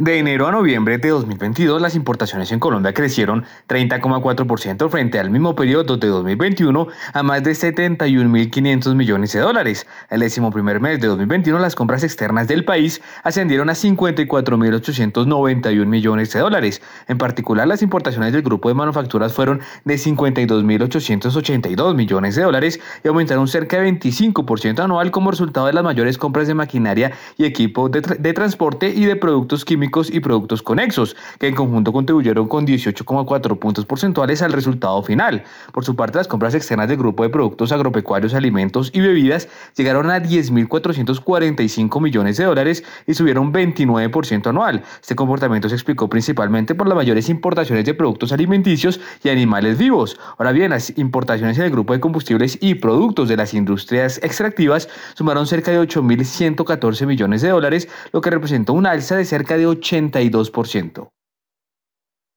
Y seguimos con la balanza comercial. De enero a noviembre de 2022, el déficit comercial de Colombia se redujo 5% anual a 13.438 millones de dólares. En solo el décimo primer mes cayó 38,4%. De acuerdo con cifras reveladas por el DANE a noviembre de 2021, el escuadre sumó cerca de 14.153 millones de dólares. Ahora bien, en el décimo primer mes, el desbalance alcanzó los cerca de 1.114 millones de dólares, mientras que hace un año el saldo fue de 1.842 millones de dólares y en 2019 de 1.603 millones de dólares. Cabe mencionar que en noviembre de 2022 las importaciones de Colombia originarias de China participaron con el 23,8% del total de las compras externas del país. Le siguieron las compras desde Estados Unidos, Brasil, México, Francia, Alemania y Argentina. 7 de la mañana y 24 minutos. A ver, Sergio Larte, metámosle muela a las importaciones y al déficit eh, de la balanza comercial de Colombia. A ver cómo está viendo la situación. Este es un país que últimamente se ha vuelto, pese a la subida enorme de la tasa de cambio, sigue siendo un país muy importador. Sergio Lara. Definitivamente, Héctor. Entonces acá son, son varias cosas, la verdad. Lo primero es que a, a pesar que se ha venido disminuyendo un poco el, el déficit o el balance comercial de Colombia en los últimos meses, seguimos teniendo un desbalance increíble. Eso eh, es, es crónico, eso, eso, eso es estructural. Nosotros, por cómo está, digamos, los incentivos productivos en Colombia, eh, no estamos produciendo una cantidad de cosas que sí consumimos, sobre todo bienes durables y una cantidad de insumos para las manufacturas y para la agricultura que tenemos. Entonces eso es estructural. Entonces, como eso es estructural, la pregunta es cómo lo financiamos. Y ahí es donde las formas de financiamiento, la inversión extranjera directa de la que tanto usted habla, la inversión de portafolio de la que tanto nosotros hablamos, se vuelve muy relevante. Lo otro es que ese aumento tan grande de las importaciones, ¿de, de dónde viene? Es, la depreciación que hace que importemos los mismos computadores pero más caros o estamos importando más computadores. La verdad es que esa pregunta es difícil, pero lo que nos da a nosotros es que son las dos cosas. Estamos importando más computadores, pero al mismo tiempo estamos más importando más computadores más caros porque la depreciación del año pasado nos afectó muchísimo.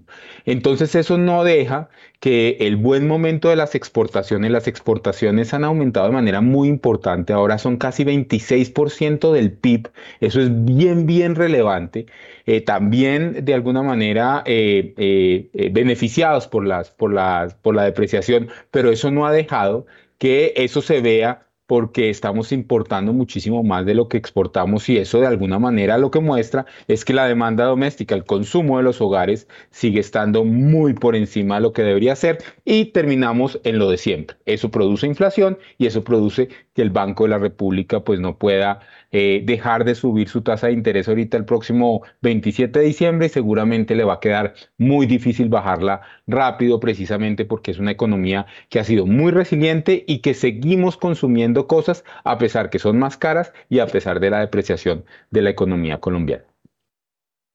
Muy bien, son las 7 de la mañana y 27 minutos. Nos vamos con las monedas. En primera página radio, el informe de las monedas. La tasa representativa del mercado para hoy viernes 20 de enero es de 4.683 pesos con 85 centavos, una reducción de 0,40%, 18 pesos con 82 centavos en comparación a la cotización del jueves. El dólar en el spot tuvo una reducción de 0,62%, 29 pesos con 10 centavos hasta los 4.665 pesos con 30 centavos. Entre tanto, el Next Day tuvo una reducción de 0,18% frente al cierre en el spot alcanzando los 4.657 pesos. Con este comportamiento, la revaluación año corrido llegó a 2,63%, está subiendo 0,39 puntos porcentuales y la devaluación en los últimos 12 meses llegó a 16,98%, subiendo 0,39 puntos porcentuales.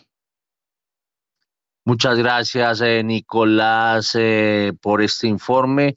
Bueno, a ver, a las 7 y 28 eh, veo que reapareció Mauricio, William Mauricio Zúñiga, porque como a él le gusta tomarlo a uno del pelo, pues pongámosle el, nombre de pila como es William Mauricio Zúñiga.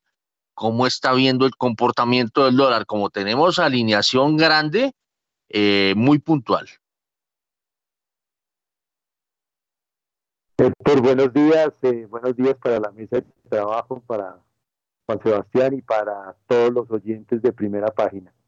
Eh, yo no sé si usted me va a permitir. Mauricio, ¿por qué no me hace un favor? Yo no sé si es que usted está hablando con a través de, de audífonos, pero lo siento como, como no sé, como, como no muy nítido. A ver. ¿Aló, ya mejor? Ah, ahora sí, es que yo ya conozco yo, yo, yo me voy a volver técnico de sonido. Sí, a ver. Eh, perfecto, no le decía que si me permite dar el saludo de feliz año para toda la audiencia y para, para todos en general. Esperamos que este 2023 sea lleno de bendiciones para todos. Eh, pues no sé, no sé qué decirle, Héctor Leonardo, es un comienzo de año plagado de gran cantidad de noticias, de grandes variables. Entonces, esto ha hecho que este enero sea un enero muy movido, con un dólar que comenzó muy fuerte inicialmente y que ha venido debilitándose eh, paulatinamente a nivel mundial por todas las eh, situaciones que se han expresado con anterioridad y que los analistas eh, pues han analizado de manera muy detallada. yo lo que diría es que, pues digamos, ayer pues el doctor Felipe Bayón habló primero que la ministra y yo creo que estas dos situaciones que se presentaron en Davos neutralizaron cualquier situación, porque yo no puedo creer que el mercado no haya eh, hecho alguna reacción a esto, o lo que, mejor dicho, lo que yo veo es que ya eh, la situación eh, la descuenta el mercado y esos comentarios están pasando por alto. Esa es mi opinión. Yo creo que el mercado tiene que seguir un rumbo normal y que esto no puede alterar como, como varios eh, también lo hemos dicho, no puede alterar el ritmo de la economía y de lo que está sucediendo en general para que el dólar tenga un comportamiento normal como lo debe tener. A ver, don Diego Rodríguez, nuestro especialista en materia cambiaria, ¿cómo está viendo el comportamiento del dólar y cómo pinta para hoy? De una vez, eh, denos su, su pronóstico. Sí, Héctor, estábamos aquí terminando el informe para primera página de la mañana. Hoy le estamos apuntando que tengamos un rango entre 4.660 y 4.720 pesos. El mercado pues viene desde hace varias semanas en una tendencia bajista acompañando el movimiento del dólar a nivel, a nivel global. Sin embargo, para que pueda acelerar el movimiento, pues necesita tener rupturas por los lados de 4.640 que habilitaría un movimiento pues muchísimo mayor, Héctor. Sin embargo, eh, pues el dólar a nivel mundial eh, tuvo una velocidad muy fuerte de, depreciación en los últimos meses y es posible que haya una toma de utilidad. Entonces, vamos a ver cómo se sigue comportando el mercado para las próximas semanas, si, si podemos tener un, mejor nivel, digamos, del, del precio del dólar para para los exportadores en los próximos días y, si da oportunidades de tener mejores precios para cubrimiento, sobre todo, porque sí creo, Héctor, que el dólar a nivel global durante este año, pues sí vamos a, tener eh, eh, mejores precios para el dólar a nivel global eh, durante todo lo que va del año, Héctor. Muy bien, son las 7 de la mañana y 33 minutos. Nos vamos ahora con la renta fija. Vámonos con las tasas de interés. ¿Cómo andan las tasas de interés? En primera página radio. La tasa interbancaria para hoy es de 11,91%, estable frente a la tasa vigente del jueves. Los test con vencimiento en julio de 2024 bajaron 4 puntos básicos a 11,78%. Entre tanto, los test con vencimiento en noviembre de 2025 bajaron 17 puntos básicos a 12,01%. Los test con vencimiento en junio de 2032 bajaron 5 puntos básicos a 12,35%. Los test con vencimiento en octubre de 2034 se mantuvieron estables en 12,50% y los test con vencimiento en octubre de 2050 se mantuvieron sin cambios en 12,38%. La VR para hoy es de 326,2578 unidades y la DTF esta semana es de 13,60%.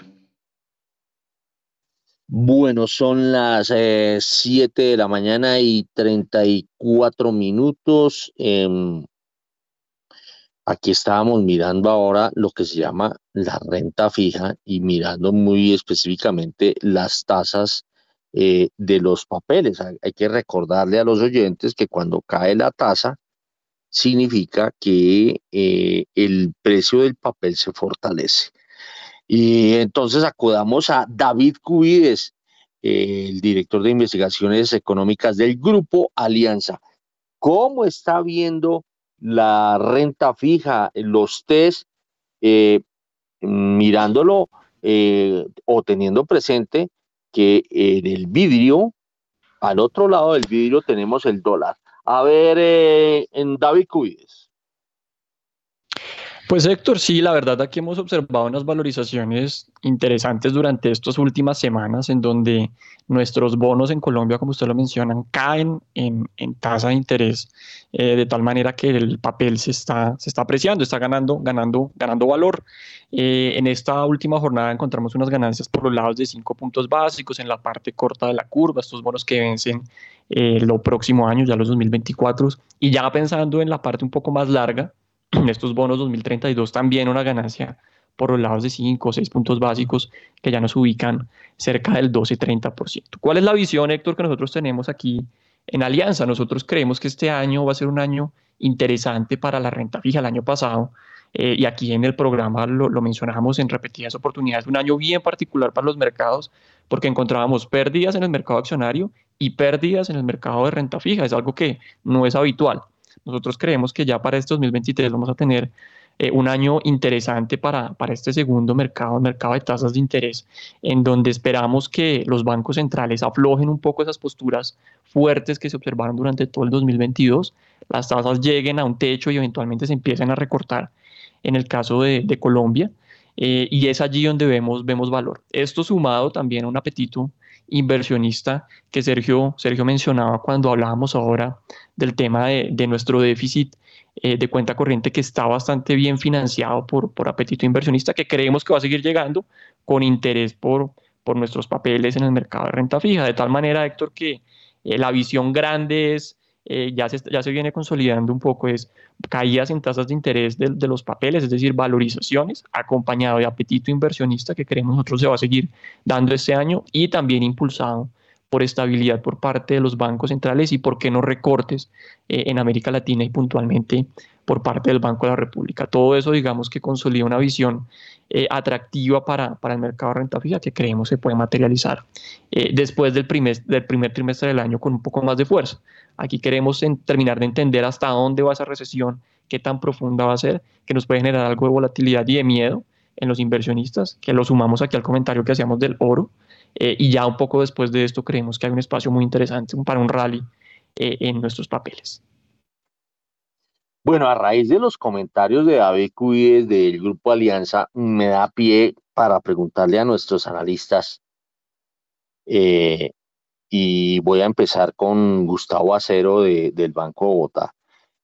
la pregunta o las preguntas que quiero hacer atadas son, la primera, en, ¿Qué sensibilidad tiene usted? Y esta pregunta se la hago en lo personal a nuestros analistas. ¿Qué sensación tiene? ¿Cómo la, eh, digamos, esa piel de ustedes percibe el ambiente económico de 2023? Es la primera. Segunda pregunta, eh, ¿cómo pinta en el primer trimestre el comportamiento del dólar y cómo pinta en el primer trimestre el comportamiento de las tasas de los test. Eh, y obviamente, pues ahí de, de, de ñapa, cómo pinta el tema de tasas por parte de eh, la Junta Directiva del Banco de la República. Muy corticos, puntualitos, o sea, puntualitos en el sentido de que seamos puntuales en el comentario, muy contundentes. A ver, Arranquemos pues eh, con usted, eh, Gustavo Acero del Banco Bota. Héctor, en relación con la primera pregunta, hemos visto que el, balance macroeconómico en el país ha cambiado sustancialmente. Pero no quiero, no quiero que usted mire números. Yo quiero que usted me diga, esto me huele, siento. Eso es como cuando uno llega a la casa y, y huele, no, una deliciosa carne asada y entonces usted, uy, huele delicioso. No, usted no se ha acercado a mirar eh, si realmente se está asando un pedazo de carne o no, pero usted huele. Quiero la percepción, la sensibilidad. La percepción que tenemos es que eh, este año va a cambiar eh, el balance económico. Vamos a ver una economía que se desacelera de manera importante con, con un escenario a la par de presiones inflacionarias que van a ser persistentes. Entonces, eso va a ser lo que estamos viendo, lo que estamos percibiendo con la información que tenemos. Los indicadores que vimos esta semana no lo confirman. Una economía que viene perdiendo fuerza de forma importante eh, y presiones de precios que siguen siendo importantes y, persistentes. Y eso, me adelanto un poco a la, a la, tercera pregunta, es, va a limitar un poco el accionar del Banco de la República en cuanto al ciclo bajista. Antes de entrar en detalle con esa tercera pregunta que usted hacía mención de la República, el segundo punto es el balance eh, en tasa de cambio. Dólar y, y en los test. Vemos un... A ver, eh, pero, pero más que el, que el comentario mismo, deme datos, deme datos, jueguesela. Eh, en inflación, estamos esperando que el pico se alcance en el primer trimestre, cerca del 13, 13,5% y eh, empiece a corregir.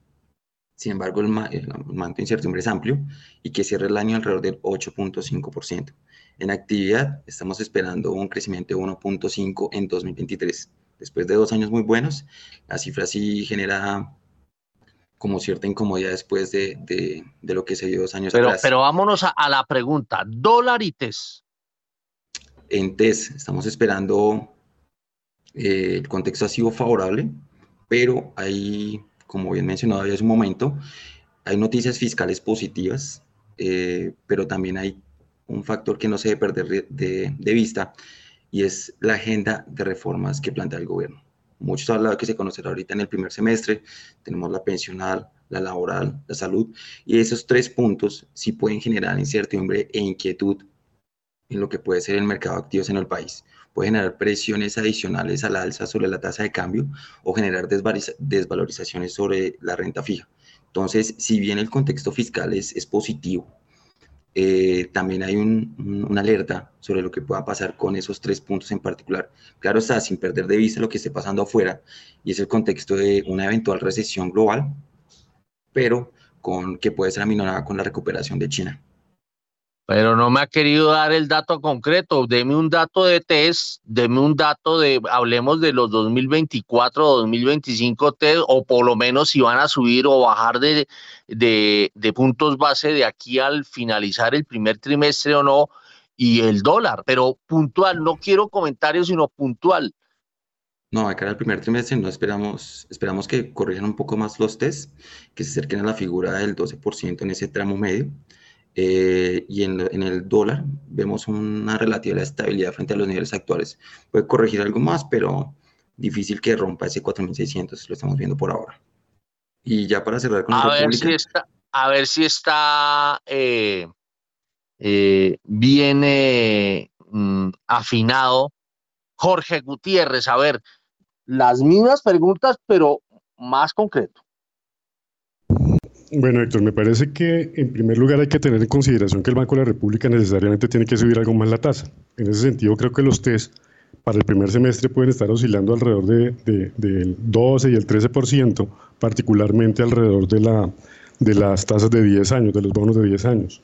Sin embargo, también creo que eh, eh, poco a poco la curva se va a ir invirtiendo. La parte larga es posible que esté por debajo de los niveles de los títulos de, de, de 2, 3, 5 años eh, eh, ese es el caso de los 24 y cosas de esas, eh, al igual que ha sucedido en, Estados Unidos. Veo que al cierre del año, o espero que al cierre del año, las tasas de interés de la parte larga de la curva tengan una, una importante corrección y sigan subiendo de precio y bajando de tasa, inclusive por debajo del mismo 12 que tenemos hoy día. Para el caso del dólar, veo que en el corto plazo, particularmente para el, primer trimestre, es bastante posible que termine de hacer esa corrección a la baja en, el precio del dólar. No me sorprendería ver niveles alrededor de 4.500, 4.600, muy posiblemente para el resto del año, es decir, a partir del segundo trimestre.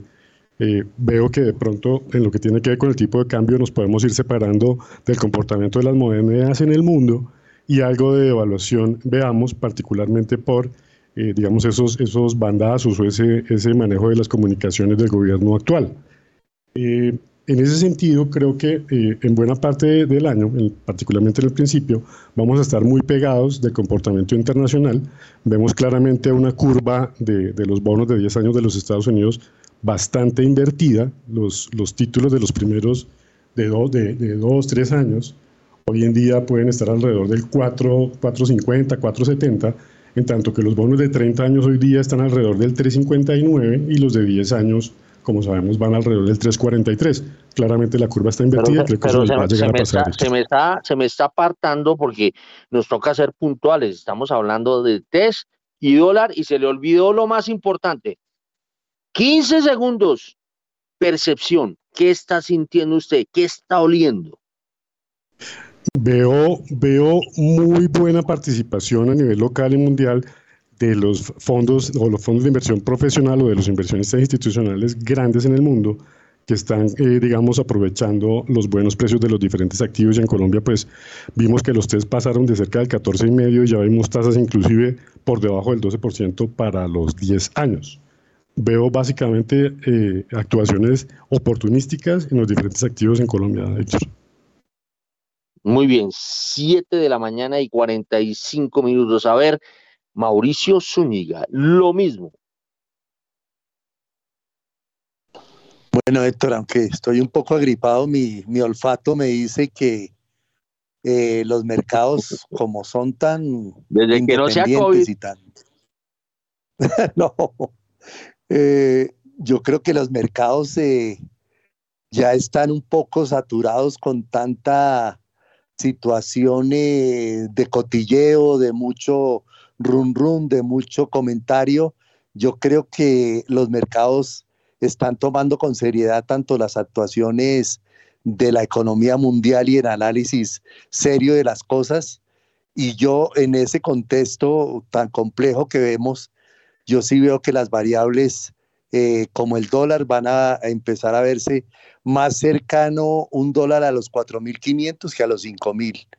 Eh, los test, a pesar de, del pico inflacionario y que el Banco de la República tiene que seguir subiendo las tasas, eh, yo creo que los, los test van a, a romper el, el eh, digamos, el nivel de 12%, más cercanos al 11%, y el Banco de la República, pues, tendrá por fin un descanso ya para el segundo semestre eh, en materia de política monetaria. no creo que vaya a, empezar a bajar las tasas todavía, pero, pero yo creo que ya esa escalada alcista en materia de tasa repo se va a, ir mitigando un poco. Esa es mi percepción. Bueno, ¿y cómo está oliendo la comida? la comida tiene que ser muy sana y, y con eh, algo que estoy probando y que me ha dado muy buen resultado, y que le he dicho a usted que no me ha querido seguir, que es el ayuno intermitente. no, no, pero no, se me, le estoy hablando de la percepción de la economía. Ah, pensé que de la comida, qué pena. No, no, no, la economía, como le decía al principio, eh, yo estoy eh, percibiendo uno, a pesar de que los vientos están cruzados y que vemos que para el país la situación no es fácil, eh, y, en, y en el mundo eh, se empiezan a ver decisiones y situaciones de que se empieza a dominar la inflación, a pesar de que se ven vientos de recesión. los mercados están optimistas y están desligándose un poco de esas situaciones y están viendo que se puede salir y de que puede haber luz al final del túnel. Bueno, 7 de la mañana y 48 minutos. Si, oyeron la, la, respuesta que me dio Mauricio, William Mauricio Zúñiga cuando le hablé de la comida, y entonces él recomienda en materia de comida no comer. Muy bien, 7 de la mañana y 48 minutos, nos vamos con Diego Rodríguez. Las mismas preguntas, lo mismo de siempre. Bien, Héctor, pues en mi escenario base eh, Héctor, con la terminación del dinero barato en, el mundo, básicamente hay dos situaciones. La primera es que para mi concepto ya vimos el precio máximo del dólar, empezamos en un nuevo ciclo, hablo del dólar a nivel global, lo vimos en octubre del año pasado con un precio del DXY en 115, para mí esos son los máximos de los próximos años y, y arrancamos un nuevo ciclo del dólar. Lo segundo es que hay una reacomodación también a nivel global donde vamos Estados Unidos con el resto del mundo, donde creo yo va a haber un apetito mayor hacia el resto del mundo que con relación a los Estados Unidos y para mí también el máximo de la bolsa, por ejemplo, en Estados Unidos lo vimos en noviembre del 2021 y allí empezamos un nuevo ciclo. Con esta, con esta base o con esta tesis de inversión sobre la mesa, Héctor, creo que en Colombia hay que aprovechar eh, pues todos esos escenarios de, digamos, de, volatilidad de corto plazo para posicionarse en el mediano y largo plazo en esta situación. Y en ese sentido, pues pensaría que en el primer trimestre vamos a tener, para el caso de los test, un rango pues entre el 12 y el 13.5%. Creo que hay un apetito mucho más importante por la renta fija, también basado en esa tesis que estoy, que estoy diciendo, y, los ruidos que haya, pues yo creo que son aprovechables para compra en el mediano y largo plazo. Y en el caso del dólar vamos a tener una volatilidad en el primer trimestre, esperaría mucho más amplia, eso sí, en un rango entre 4.500 y 4.900, pero lo mismo, creo que los picos al alza van a ser aprovechables también para, para poder posicionarse eh, en coberturas a, un poco más de largo plazo si, si la tesis de inversión que estoy planteando se da, Héctor. Y pasando hacia la percepción. Pero, deme números, deme números, porque es que es esa cosa ahí toda como. Eh, no, eh, ahí, se los digo. En el, en uno, uno queda, no, datos, datos, para anotar aquí, tan, que queden actas. Ahí, se los di, Héctor. Para mí, los movimientos de corto plazo en los test al alza son comprables y para el primer trimestre, como usted lo preguntó, veo un rango entre el 12 y el 13% eh, para los test de 10 años.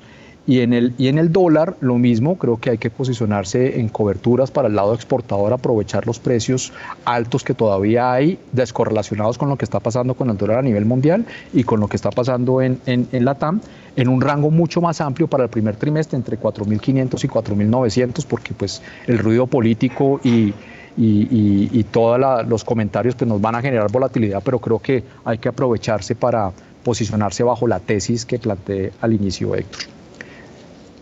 Y bueno, y, para mi percepción, si me das paso para hablarlo. ¿El ambiente empresarial? En cuanto a la percepción, Héctor, eh, eh, complejo, creo que hay dos economías, una en la que va a estar muy resentida, que es toda la economía formal, el nivel de tasas de interés claramente va a generar una desaceleración muy fuerte, el nivel de tasas no da para, para poder generar proyectos nuevos, los proyectos antiguos que, estuve, que están endeudados con tasas variables están sufriendo de una manera muy importante y eso va a generar pues una situación de, resultados mala para este año, muy compleja. Y por el lado informal o, cuasi informal en algunos casos también, Héctor, pues estamos viviendo un boom que va a haber un reto ahí importante para el manejo inflacionario del Banco de la República. El primero es lo de las remesas. Como lo he planteado varias veces, ahí estamos viviendo un boom tremendo eh, con ese dólar tan caro, pues irse a trabajar de manera temporal a los Estados Unidos o a Europa, pues eh, tiene mucho sentido para, para, muchas eh, familias. lastimosamente estamos viviendo un boom cocalero que pues que no para, y, eso también pues, se me está desviando otra vez. Va, a generar. y el no se me desvíe, no se me desvíe. Vámonos, le falta el dato, el dato de tasas del Banco de la República. Eh, Héctor, yo, yo, yo creería que el banco debería estar terminando eh, prontamente siguiendo en línea a la Fed. Creo que el, la Fed es la que, la que da el tren en ese sentido y hay que dejar descansar las tasas y ver eh, que, el, que, el, remedio empiece realmente a, a, generar pues una desaceleración que ya, se está viendo. ¿A cuánto van a llegar? Pensaría que 13% máximo. Más de allá pues realmente no da y, el remedio pues no va a ayudar porque pues como lo digo en la parte informal estamos viviendo un boom muy fuerte eh, en remesas, en el boom cocalero que hay y pues una sorpresa que muy seguramente vamos a tener que son los dólares que entren de turismo, que todos esos tres factores creo yo son absolutamente elásticos a las tasas de interés. 7 y 54. Oiga, qué vaina tan difícil poder, poder poner a hablar a, los analistas de manera puntual es casi un imposible. Todos alargados, todos, todos rajados hoy. Y vamos con el culpable de hacer esta encuesta, que es David Cuides, quien él empezó, pero no lo puntualizamos. Entonces yo quiero conocer, ahí vamos a ver si él sí hace la tarea. David Cuides, usted que es el responsable de esta encuesta que improvisamos hoy, a ver, responda la completica de manera puntual. Listo, sí señor, vamos a ver si, si lo logramos. Nosotros, Héctor, eh, tal vez como arrancar diciendo, eh, este, este año nuestro, nuestro informe anual lo titulamos Fuego en el 23, un año bien interesante y aquí eh, un poco juntándolo a su, arqueología musical que bien conoce pues esta, esta canción, un año bien interesante de reformas, encendido, de muchas eh, valorizaciones como yo le contaba. Eh, ¿Qué estamos esperando nosotros para el mercado de renta fija? Como le decía en la respuesta anterior, ganancias. Esto tiene que ver con tasas de interés que en Colombia pensamos van a llegar al 13% y eventualmente se van a quedar quietas hasta junio, julio para luego cerrar el año por los lados del 10%. En la economía, Héctor, los números son, digamos, grandes en el sentido de que nos van a mostrar una desaceleración importantísima frente al 8 del año pasado. Nuestro número puntual fue es 8.1, pasaríamos a 1,5%. Es como eh, la visión de, de la desaceleración económica. En inflación, creemos que el pico lo tocaremos en el mes de marzo, 13,3%, para después empezar a caer consistentemente. El efecto base nos va a ayudar mucho, creemos nosotros, y cerrar el año por los lados del 8,50%. Y finalmente en el dólar, nosotros, pues como le mencionaba, eh, somos muy optimistas frente a lo que podría suceder con los activos ya luego del primer Q. Y allí vemos que la tasa de cambio, si bien podría volver a buscar esos máximos que vivimos el año pasado por los lados de los 5 mil pesos, aquí suscribo un poco la opinión que tiene Mauricio. Creo que más adelante la tasa de cambio debería empezar a bajar consistentemente y buscar niveles por los lados de los 4.500 eh, pesos. Y si me pregunta más de largo plazo, nosotros vemos la tasa de cambio volviendo a niveles por los lados de los 4.000 pesos en medio de ese escenario benévolo que se viene para América Latina, materias primas eh, e interés por parte de los inversionistas extranjeros. Usted me dirá, si hice la tarea. Eh,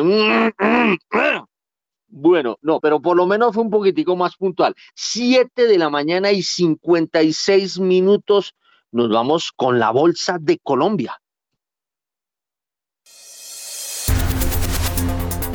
En primera página radio, las acciones de Colombia. El monto de las operaciones en la Bolsa de Valores de Colombia disminuyó 46,28% y se ubicó en los 45.082 millones de pesos. La acción que más cayó fue la de Bad Holding International Corp. En la sesión anterior, el monto fue de 84.021 millones de pesos. El número de operaciones pasó de 3.082 en la sesión del miércoles a 2.428 este jueves, lo que representa una disminución del 21,33%. La acción más negociada fue la de Ecopetrol, con 12.093 millones de pesos, seguida de Preferencial Bancolombia con 11.055 millones de pesos. El título ordinario de Bancolombia alcanzó los 6.298 millones de pesos. La acción que más cayó, con un 6,31%, fue la de Bad Holding International Corp, que pasó de 222 pesos a 208 pesos. Por su parte, Grupo Bolívar fue la más valorizada, pasando de 61 mil pesos a 61 mil 980 pesos por título, es decir, un alza del 1,61%. El Colcap terminó la sesión con una caída del 0,40% a 1.332,50 puntos, mientras que el Colir finalizó con un 0,43% en terreno negativo a 835,39 unidades.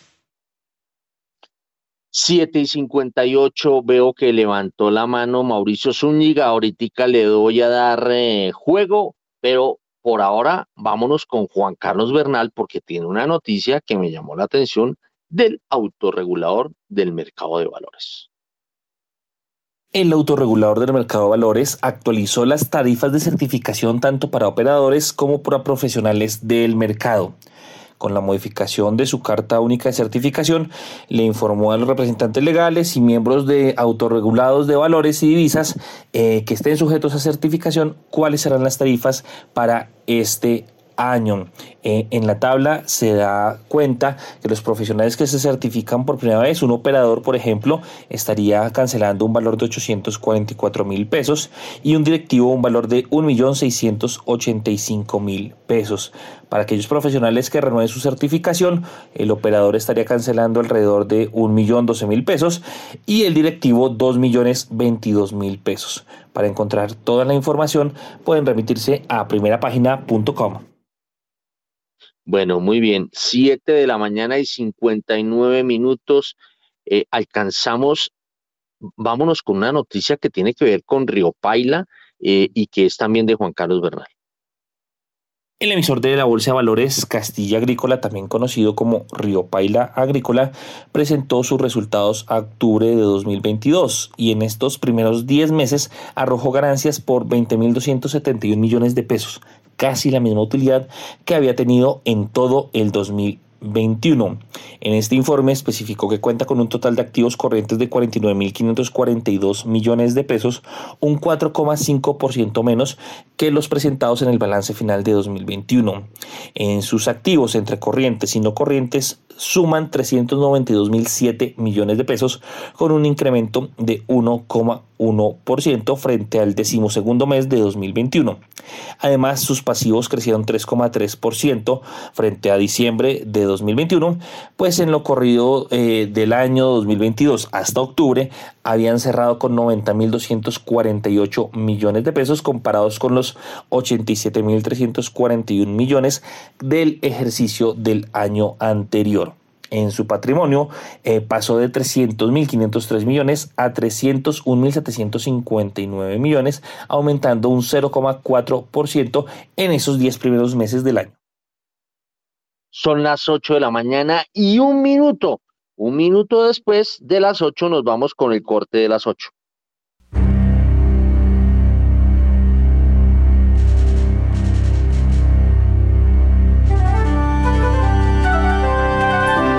91.9 Javeriana Estéreo, Bogotá. HJKZ. Sin fronteras.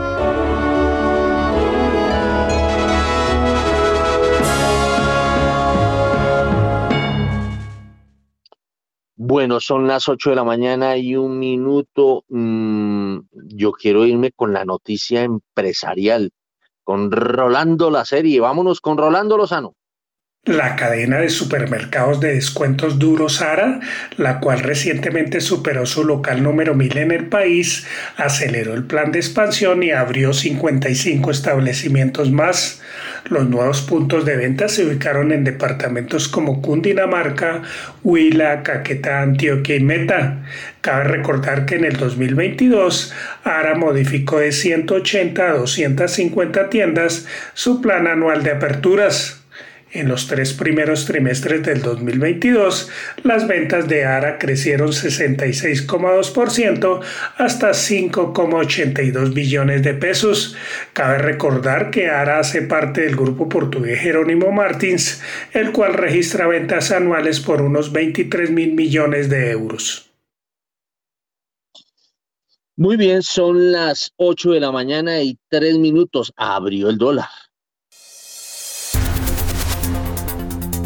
A esta hora, abren los mercados en Colombia. A las 8 de la mañana y 3 minutos y mucha atención porque el dólar abrió este viernes en 4.650 pesos, baja 15 pesos con 30 centavos frente a su cierre de ayer que fue de 4.665 pesos con 30 centavos. Reiteramos entonces, dato de apertura 4.650 pesos, baja 15 pesos con 30 centavos frente a su cierre de ayer.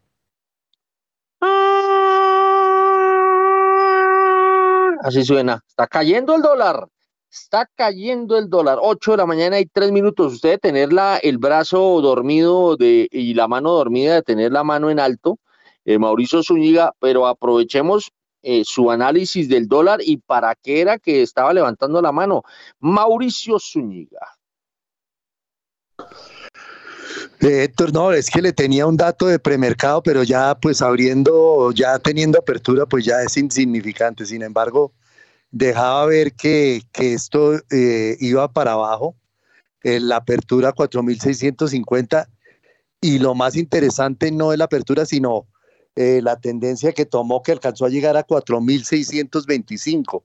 Este nivel yo creo que no lo teníamos hacía ya bastantes meses y solamente con 11 millones de dólares en el, en el momento tenemos ya 13 millones 500 mil dólares operados en 42 operaciones y una tasa de cierre de 4.629. Una eh, gran volatilidad que yo quiero que en otra oportunidad, eh, al lado de Diego Rodríguez, nos dé la oportunidad de analizar el, el informe del autorregulador del mercado de valores sobre lo que pasó el año pasado en materia de dólar y volatilidad.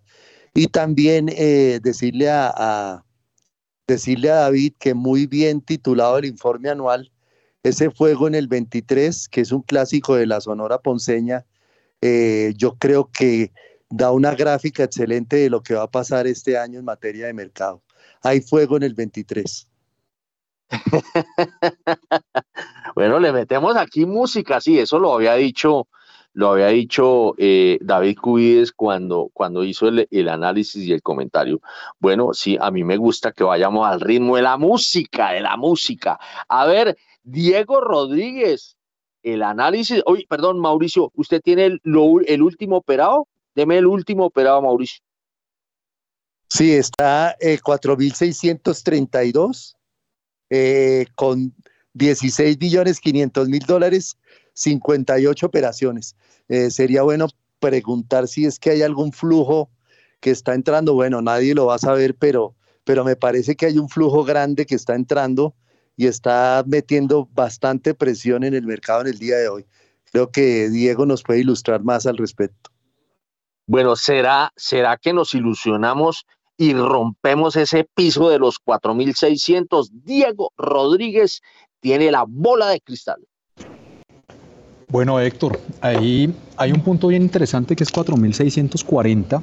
Eh, el mercado muy posiblemente se ha venido posicionando en compras en las últimas jornadas, esperando un rebote hacia los 4.780, 4.370 pero ese rebote no se está dando. Entonces, eh, una vez roto ese nivel de 4.640 pesos, eh, puede habilitar que esos operadores que hicieron compras apostándole a una corrección de corto plazo, pues acelere la venta y muy posiblemente veamos el dólar por debajo de 4.600 pesos.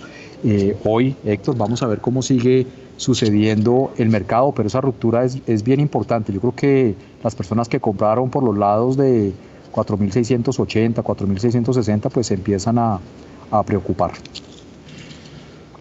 Bueno, muy bien, 8 de la mañana y 7 minutos y vamos a, retomar el sendero. Eh, vámonos con eh, el paquetaco minero energético. A ver, Juan Sebastián, usted que se la sabe todas, miremos a ver qué tenemos de paquetaco minero energético mientras con, como dice eh, como dice Mauricio Zúñiga, con un ojo vamos revisando eh, cómo va marchando el dólar. A ver, eh, mm, Juan Sebastián. En el 2022, la demanda de energía acumulada del año creció un 3,34% en comparación con el año anterior. En diciembre de 2022, la demanda de energía en Colombia se mantuvo estable en comparación con el mismo mes del año anterior. Hay que decir que la actividad comercial de explotación de minas y carteras fue la que más presentó mayor crecimiento de demanda de energía eléctrica durante este mes. Por segundo mes consecutivo se presenta una disminución de la demanda de energía en el mercado regulado que en diciembre fue de 1.05% menos que en diciembre de 2021.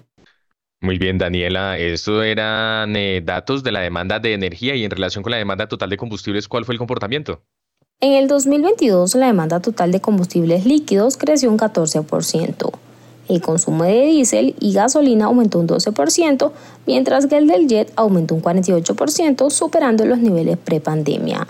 Entre 2023 y 2032 se espera que el total del consumo de combustibles líquidos continúe creciendo anualmente al 2,5%, jalonado principalmente por el crecimiento económico, aunque ralentizado por la entrada de la movilidad eléctrica y a gas. ¿Y cuál es la proyección de inversiones en Colombia por parte del sector de combustibles, eh, Daniela? El sector de combustibles líquidos proyecta inversiones en Colombia por 3,3 billones de pesos en 2023. Del total de inversiones, 1,3 billones de pesos se destinarán a mantenimientos mayores en las refinerías y el resto a ampliaciones de capacidad del sistema de poliductos y de plantas de abasto mayoristas, además de adecuaciones para cumplir el nuevo reglamento técnico, desarrollo tecnológicos, inversión ambiental y social, también proyectos de autogeneración con fuentes renovables, investigaciones en hidrógeno y modernización de estaciones de servicio hacia puntos de suministro múltiple energéticos. Daniela, y finalmente, ¿cuáles son las cifras de producción de petróleo y gas de Geopark? La producción de petróleo y gas de Geopark aumentó un 7% en el cuarto trimestre de 2022 La compañía invertirá hasta unos 220 millones de dólares en el 2023. En Colombia, la producción de petróleo y gas de la compañía creció un 5% en el cuarto trimestre del 2022 que OPAR estima una perforación de 10 a 13 pozos brutos en el primer trimestre de 2023 con el objetivo de proyectos de exploración y desarrollo en las cuencas de los Llanos y Putumayo en Colombia. Muy bien, son las 8 de la mañana y 10 minutos. El precio del dólar en este momento está negociándose a 4.638. Sigue por debajo de la apertura. A, ver, Jorge Gutiérrez, en sus cuentas, ¿cómo está el dólar? Héctor, yo creo que técnicamente era de esperar que el dólar pudiera buscar niveles cercanos a 4.600. Yo pienso que ahí hay una memoria importante del mercado en donde creo probable que durante unos buenos días vamos a estar oscilando alrededor de ese, de ese nivel de 4.600, con una probabilidad más alta quizá que haga, que haga una corrección más fuerte a la baja, acercándose a los 4.500 que mencionábamos al principio del programa. Creo que ahí nos vamos a, a demorar unos días Creo que es una corrección técnica que se esperaba y que se dio, digamos, de manera, de manera eh, esperada. Ahí creo que pueden salir buenos compradores para volver a, hacer una, una, corrección al alza y, y, y, de pronto mantenerse en un rango entre los 4.500 y 4.650 aproximadamente, Héctor. Muy bien, 8 de la mañana y 11 minutos. A ver, vámonos con Johanna López, porque quiero mirar el balance del COVID. Creo que el balance eh, es positivo en el sentido de que pues han disminuido fuertemente eh, las muertes por este mal que nos ha aquejado desde eh, marzo de 2020. Vámonos con Johanna López. En el más reciente reporte sobre el comportamiento de COVID-19 en Colombia, el Ministerio de Salud y Protección registró una disminución de fallecimientos, pasando de 80 muertes a 24 en la semana del 8 al 14 de enero. El comportamiento de contagios bajó, pasaron de 4.856 a 4.780 en la presente semana. Caso similar con el movimiento de los casos activos que pasaron de 6.484 hasta los 5.928. Además, con este reporte semanal, Colombia llegó a un total de 6.354.751 casos confirmados de COVID-19, de los cuales se han recuperado 6.175.243 colombianos y 142.385 han fallecido. Bueno, son las 8 de la mañana y 12 minutos. Eh, sería interesante saber si dentro de los fallecidos hay gente que se haya puesto las cuatro vacunas.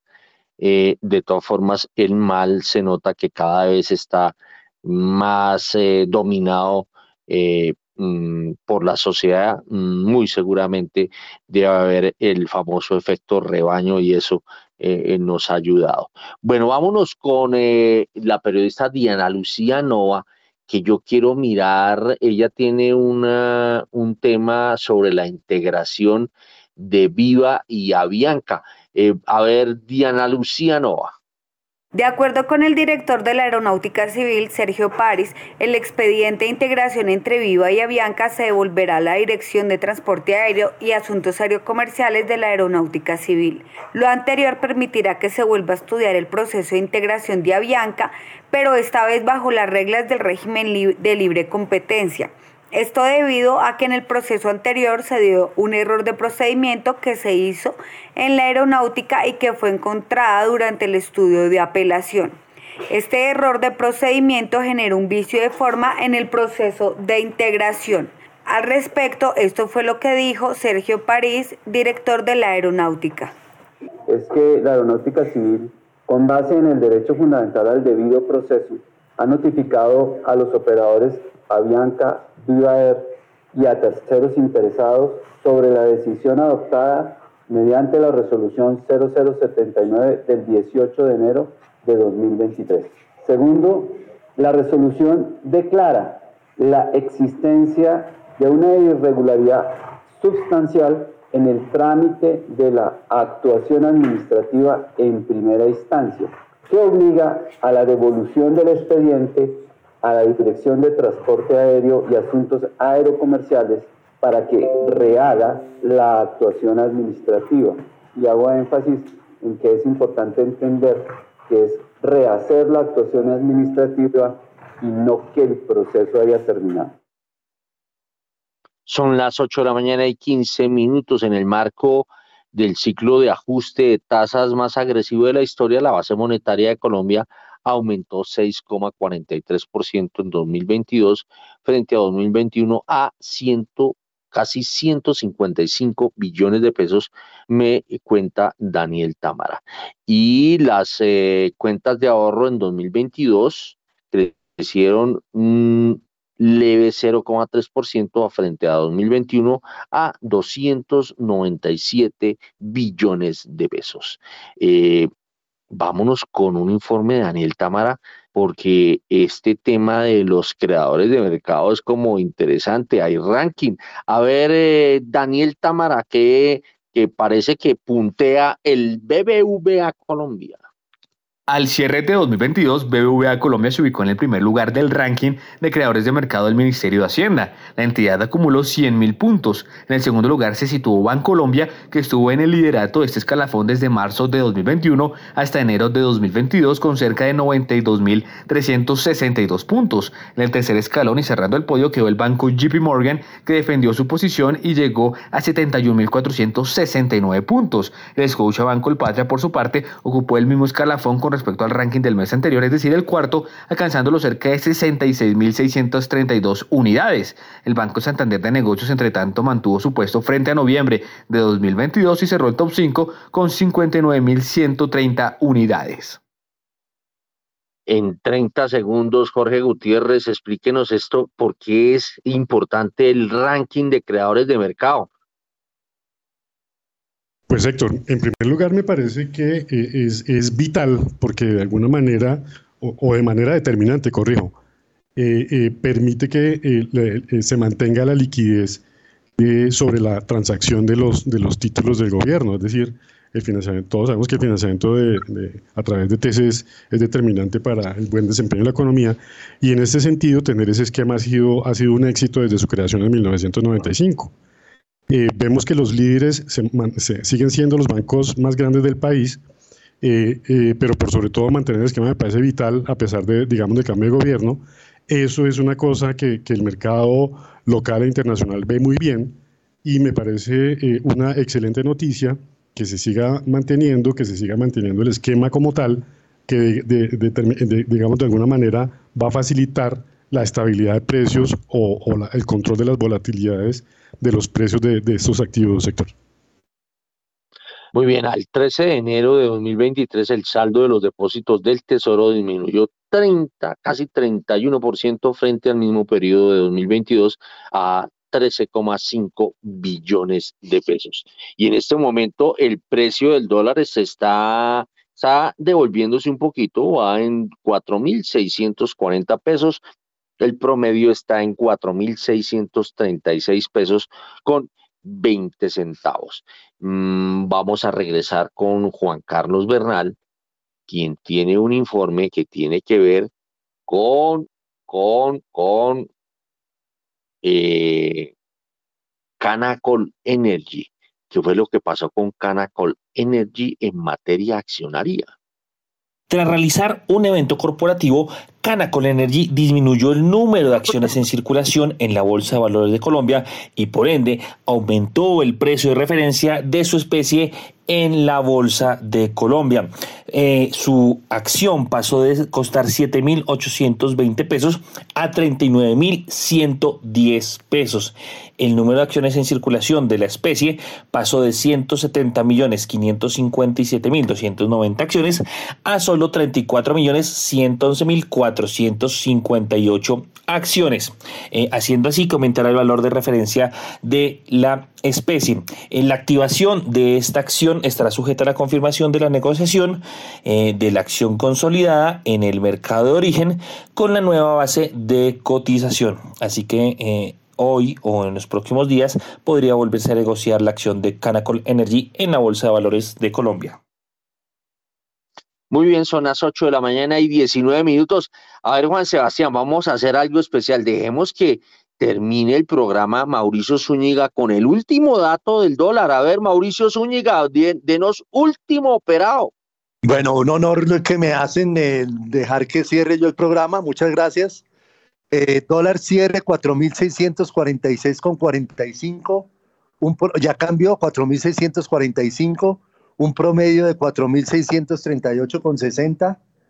En 69 millones 300 mil dólares, 183 operaciones. Me parece un poco alta la cifra de operaciones para eh, los 20 minutos que llevamos de mercado. Muchas gracias, Héctor. Juan Sebastián. Muy bien. Sí, señor. Gracias, Mauricio. 8 de la mañana y 20 minutos. Y de esa manera llegamos entonces al final de esta emisión.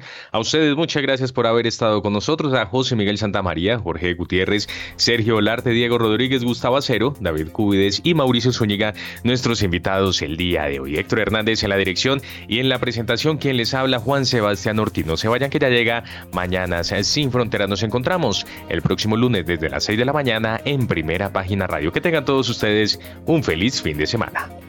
Música